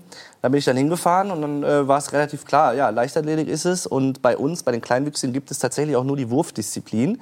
Äh, also Kugelstoßen, Diskuswerfen und das Speerwerfen. Ich habe dann einen Speer in die Hand bekommen und äh, sollte dann mal einmal über den Rasen werfen. Und dann hat meine damalige Trainerin Steffi Nerius, die ja auch äh, ja, ähm, Weltmeisterin, Europameisterin und sogar Olympia-Zweite geworden ist, hat dann gesagt, okay, der Junge hat hier einen Zucken im Arm, äh, wir melden uns in einer Woche. Und tatsächlich hat sie sich dann gemeldet und ähm, ja, dann fing alles an. Und es wurde unfassbar erfolgreich. Ähm, nur eine Sache hast du nicht erreicht. Ja. Das war die Goldmedaille bei den Paralympischen Spielen. Ja. Peking 2008. Absolut, ja. Und es war nicht gerechtfertigt. Warum nicht? Absolut nicht. Ja, ich, äh, eigentlich, ja, so gerne rede ich da nicht drüber, weil dann kommt natürlich immer, oh ja, der kann nicht verlieren oder irgendwie. Aber es war tatsächlich so, dass damals das Reglement noch ein bisschen anders war. Also es gibt ja eine Klassifizierung, wo ähm, die, ähm, ich sag mal, Behinderungsarten ähm, eingeteilt werden, ob man amputiert ist, Oberschenkel, Unterschenkel, kleinwüchsig. Und ähm, da war es noch so, dass es einfach eine Mindestgröße gab und fertig. Und ähm, das war ein, ein junger Grieche, der mich damals dann geschlagen hat mit, mit gar keiner wirklichen Technik. Paschalis Statelakos. Genau. Oder ja. so ähnlich. Ja, genau, so, so hieß er. Und, und da äh, ja, war es halt wirklich so, dass er die Kugel genommen hat und einfach irgendwie rausgeknallt hat. Und ich stand dann so, wow, krass, Weltrekord. Irgendwie, ich glaube, äh, einen halben Meter direkt verbessert. Ich war da noch äh, Weltranglisten ähm, Erster. Und, Top-Favorit. Und eigentlich Top-Favorit, ja. Und dann musste ich echt, bin ich ein bisschen ins Struggle gekommen, weil dann bist du natürlich auch so, okay, jetzt wieder Fokus, alles cool, äh, mach weiter. Und dann habe ich mich noch auf den äh, ja, zweiten Platz erkämpft. Und dann war irgendwann so, dass ähm, der äh, Grieche, der junge Grieche, älter geworden ist. Ich glaube, der war damals 16. Und jetzt ist er einfach zu groß und ähm, war Also dann er raus. ist noch gewachsen. Er ist noch gewachsen, genau. Und ähm, dann war er zu groß. Und ähm, so bin ich dann Zweiter geblieben. Er hat Gold gewonnen, weil damals das Reglement noch war. Also er kann da überhaupt nichts für. Ähm, ist natürlich schade, aber gut. Ja. Aber auch du hast ja schon einmal ähm, also den Kürzeren ziehen müssen. Das wollte ich jetzt nicht weitergehen. Weil du zu groß bist. Also Genau. wie der Grieche es ja auch eigentlich war. Denn du hättest möglicherweise eine Schauspielkarriere wie Steffi eingehen können. Denn du Ja. hattest die Chance, Peter Dinklage ähm, zu dubeln, wenn ich richtig informiert bin. Wir kennen ihn aus Game of Thrones. Ne? Ja. Wir sehen ihn auch gerade. Genau. Was ist da passiert? Warum hat es nicht geklappt? Ähm, ja, also als die Anfrage rankam, habe ich mich natürlich gefreut, aber es wäre nur so ein Double gewesen. Ich glaube, man hätte ja nicht mal mein Gesicht, also ich kenne mich nicht aus, wahrscheinlich mein Gesicht nicht mal gesehen. Irgendwie von hinten, von der Seite mal. Beim Double nicht. Ich weiß es nicht. Aber trotzdem hätte ich sagen können, ich war dabei. Ja, und, eben. ähm, dann war es äh, tatsächlich so, dass ich meine erste Absage bekommen habe, weil ich zu groß war. Also ich konnte halt gar nicht glauben. Der ähm, Herr Dinklage ist, glaube ich, irgendwie 1,30 oder ein bisschen drüber und ich bin 1,42,5 und war damit zu groß. Okay, also die Schauspielkarriere hat nicht geklappt, aber die Sportlerkarriere hat geklappt. Und wie? Als du von den Paralympischen Spielen nach Hause gekommen bist, hat dein Dorf, dein Heimatdorf, es heißt Goxel Ja. oder Goxel? Goxel. Bei Ja. Coesfeld ist das. Genau. Ne, West, im Westfäl beim westfälischen Coesfeld. Bei Münster. Äh, ja, bei Münster, genau. Genau. Äh, Bei Osnabrück. ja, in Deutschland. Ja. Auf dem europäischen Kontinent. Ja. Die haben dir einen wunderbaren Empfang ähm, bereitet. Und diese Stelle in deinem Buch hat mich, und ich hab, lese hier wirklich viel in Vorbereitung zu den Sendungen, zum ersten Mal zum Weinen gebracht. Beim Lesen der Vorbereitungsmaterialien zu dieser Sendung. Magst du es uns erzählen? In deinen Worten? Ja, klar, gerne. Also ich wurde, ähm, als ich aus Peking wieder zurückgekommen bin, mit der Silbermedaille von meinem äh, Vater abgeholt. Und ähm, kurz bevor wir dann im Dorf waren, hat er dann das Auto zur Seite gestellt. Und ähm, dann habe ich schon gesehen, oh Gott, was ist denn jetzt hier los? Da hing dann ein Banner. Da kamen dann schon äh, einige Nachbarn auf mich zu. Dann war da ein, ich glaube, orange war der, orangener Käfer Cabrio, der dann auf war und mit einer Deutschlandflagge drauf. Und dann kamen die Nachbarn und so, so, herzlichen Glückwunsch, jetzt hast du erstmal hier einen Schnaps verdient. Dann habe ich erstmal einen Korn getrunken, zack. Dann bin ich eingestiegen und hatte meine Medaille um, hatte, eine, ich glaube, einen Deutschlandsschal um war es. Und dann bin ich, wir sind ein 800 Einwohnerdorf und dann bin ich wirklich zu jedem Haus gefahren, wo Familien standen, wo Menschen standen, die mich, ja, die mir gratuliert haben, die das toll fanden, was ich da gezeigt habe, was ich gemacht habe, die stolz waren. Ich konnte das alles gar nicht glauben, weil wirklich die Leute standen da, haben ähm, mir gratuliert. Ich bin durchs ganze Dorf gefahren, habe mich bedankt, habe gesagt vielen Dank und ach krass, dass Sie das auch gesehen haben und bin dann immer nach Hause gekommen und da standen dann irgendwie so ein paar hundert Leute, die mich dann in Empfang genommen haben und ähm, mit T-Shirts bedruckt und äh, ich weiß nicht, was da aufbaut, Musik und ich weiß nicht was, aber das war einfach für mich auch ein Moment, den, den kann mir keiner mehr nehmen. Und das war echt äh, heftig, als mein Opa mich dann in den Arm genommen hat. Ich habe meinen Opa noch nie weinen sehen. Der dann gesagt hat, äh, Matthias, ich bin so stolz auf dich. Und ähm, das war einfach ein, ein toller Moment, jetzt, dass man so sieht, wer da überhaupt so hinter einem steht und, und einem die Daumen drückt. Und ähm, ist einfach toll, äh, diese Gemeinschaft äh, gespürt zu haben.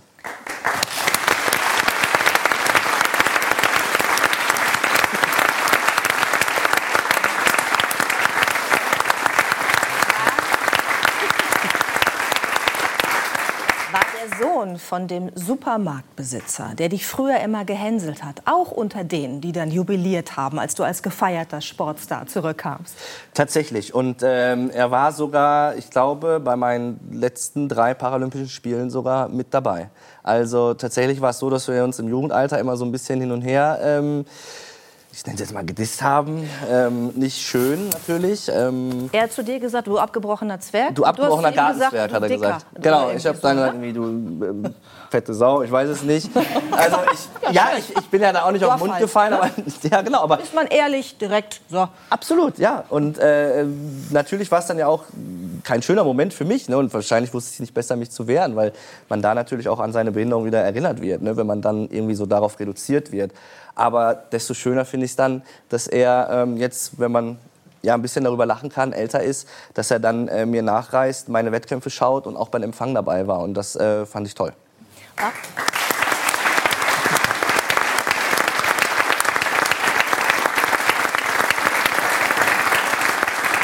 Und wenn du so an deine Kindheit zurückdenkst, wir haben ja vorhin über Feedbacks gesprochen und über auch schlechte Erfahrungen, die man macht, weil man anders ist. Äh, Wie würdest du deine Kindheit da beschreiben? War es, war, war es hart, weil du anders warst oder, oder nicht so auf dem Dorf? War es okay?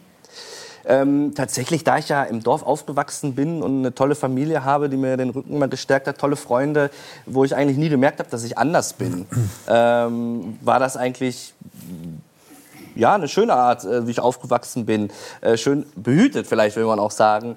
Ähm, aber trotzdem gibt es natürlich auch Situationen, wo man immer an seine Behinderung wieder, ähm, wie soll ich sagen, zurückstößt. Also zum Beispiel gibt es ja auch das Thema, die erste große Liebe zum Beispiel. Und ähm, wenn man dann seinen Mut zusammennimmt, äh, den ersten Liebesbrief schreibt und dann zurückbekommt, äh, ja und nein angekreuzt, also vielleicht, und dann fragt, warum, warum denn?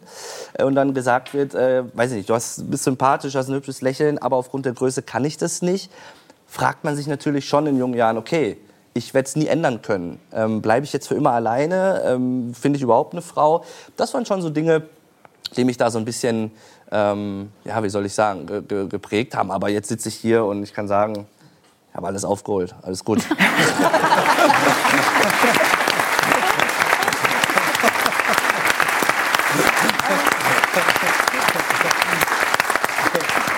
Selbst diese Frau hast du ja noch ein zweites Mal wieder getroffen in einer Diskothek.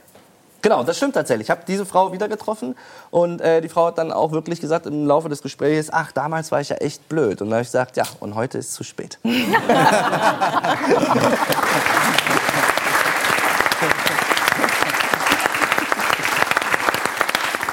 Eine Sache ist mir noch aufgefallen, also mir sind viele Sachen aufgefallen beim Lesen des Buches, ähm, aber etwas, was ich offenbar immer falsch gemacht habe.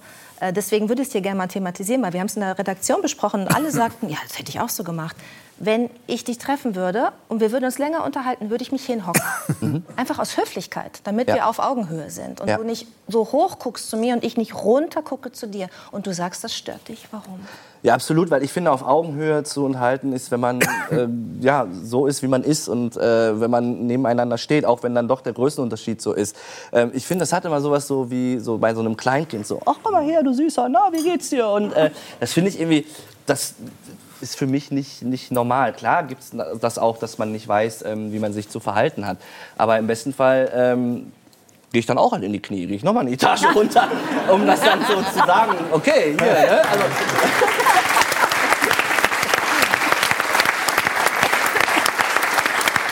Also, ich finde einfach, dass das nicht zum Thema gemacht werden, werden darf, sondern dass man einfach einen ganz normalen Umgang miteinander äh, haben sollte.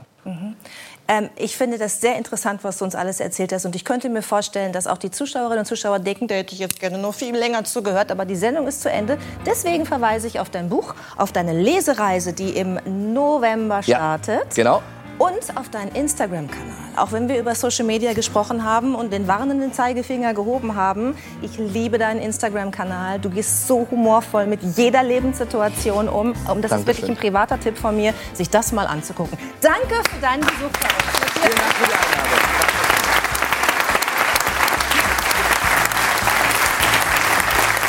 Und das war 3 nach 9 für heute. Danke, dass Sie zugeschaut haben. Es war eine tolle Runde. Ich schließe mich dem an. Iris Berben und Martina Voss-Tecklenburg. Das ist die Trainerin der Fußballnationalmannschaft der Damen. Sind jetzt bei Inas Nacht. Und wir sehen uns wieder in vier Wochen. Ciao und auf Wiedersehen. Danke fürs Zuschauen.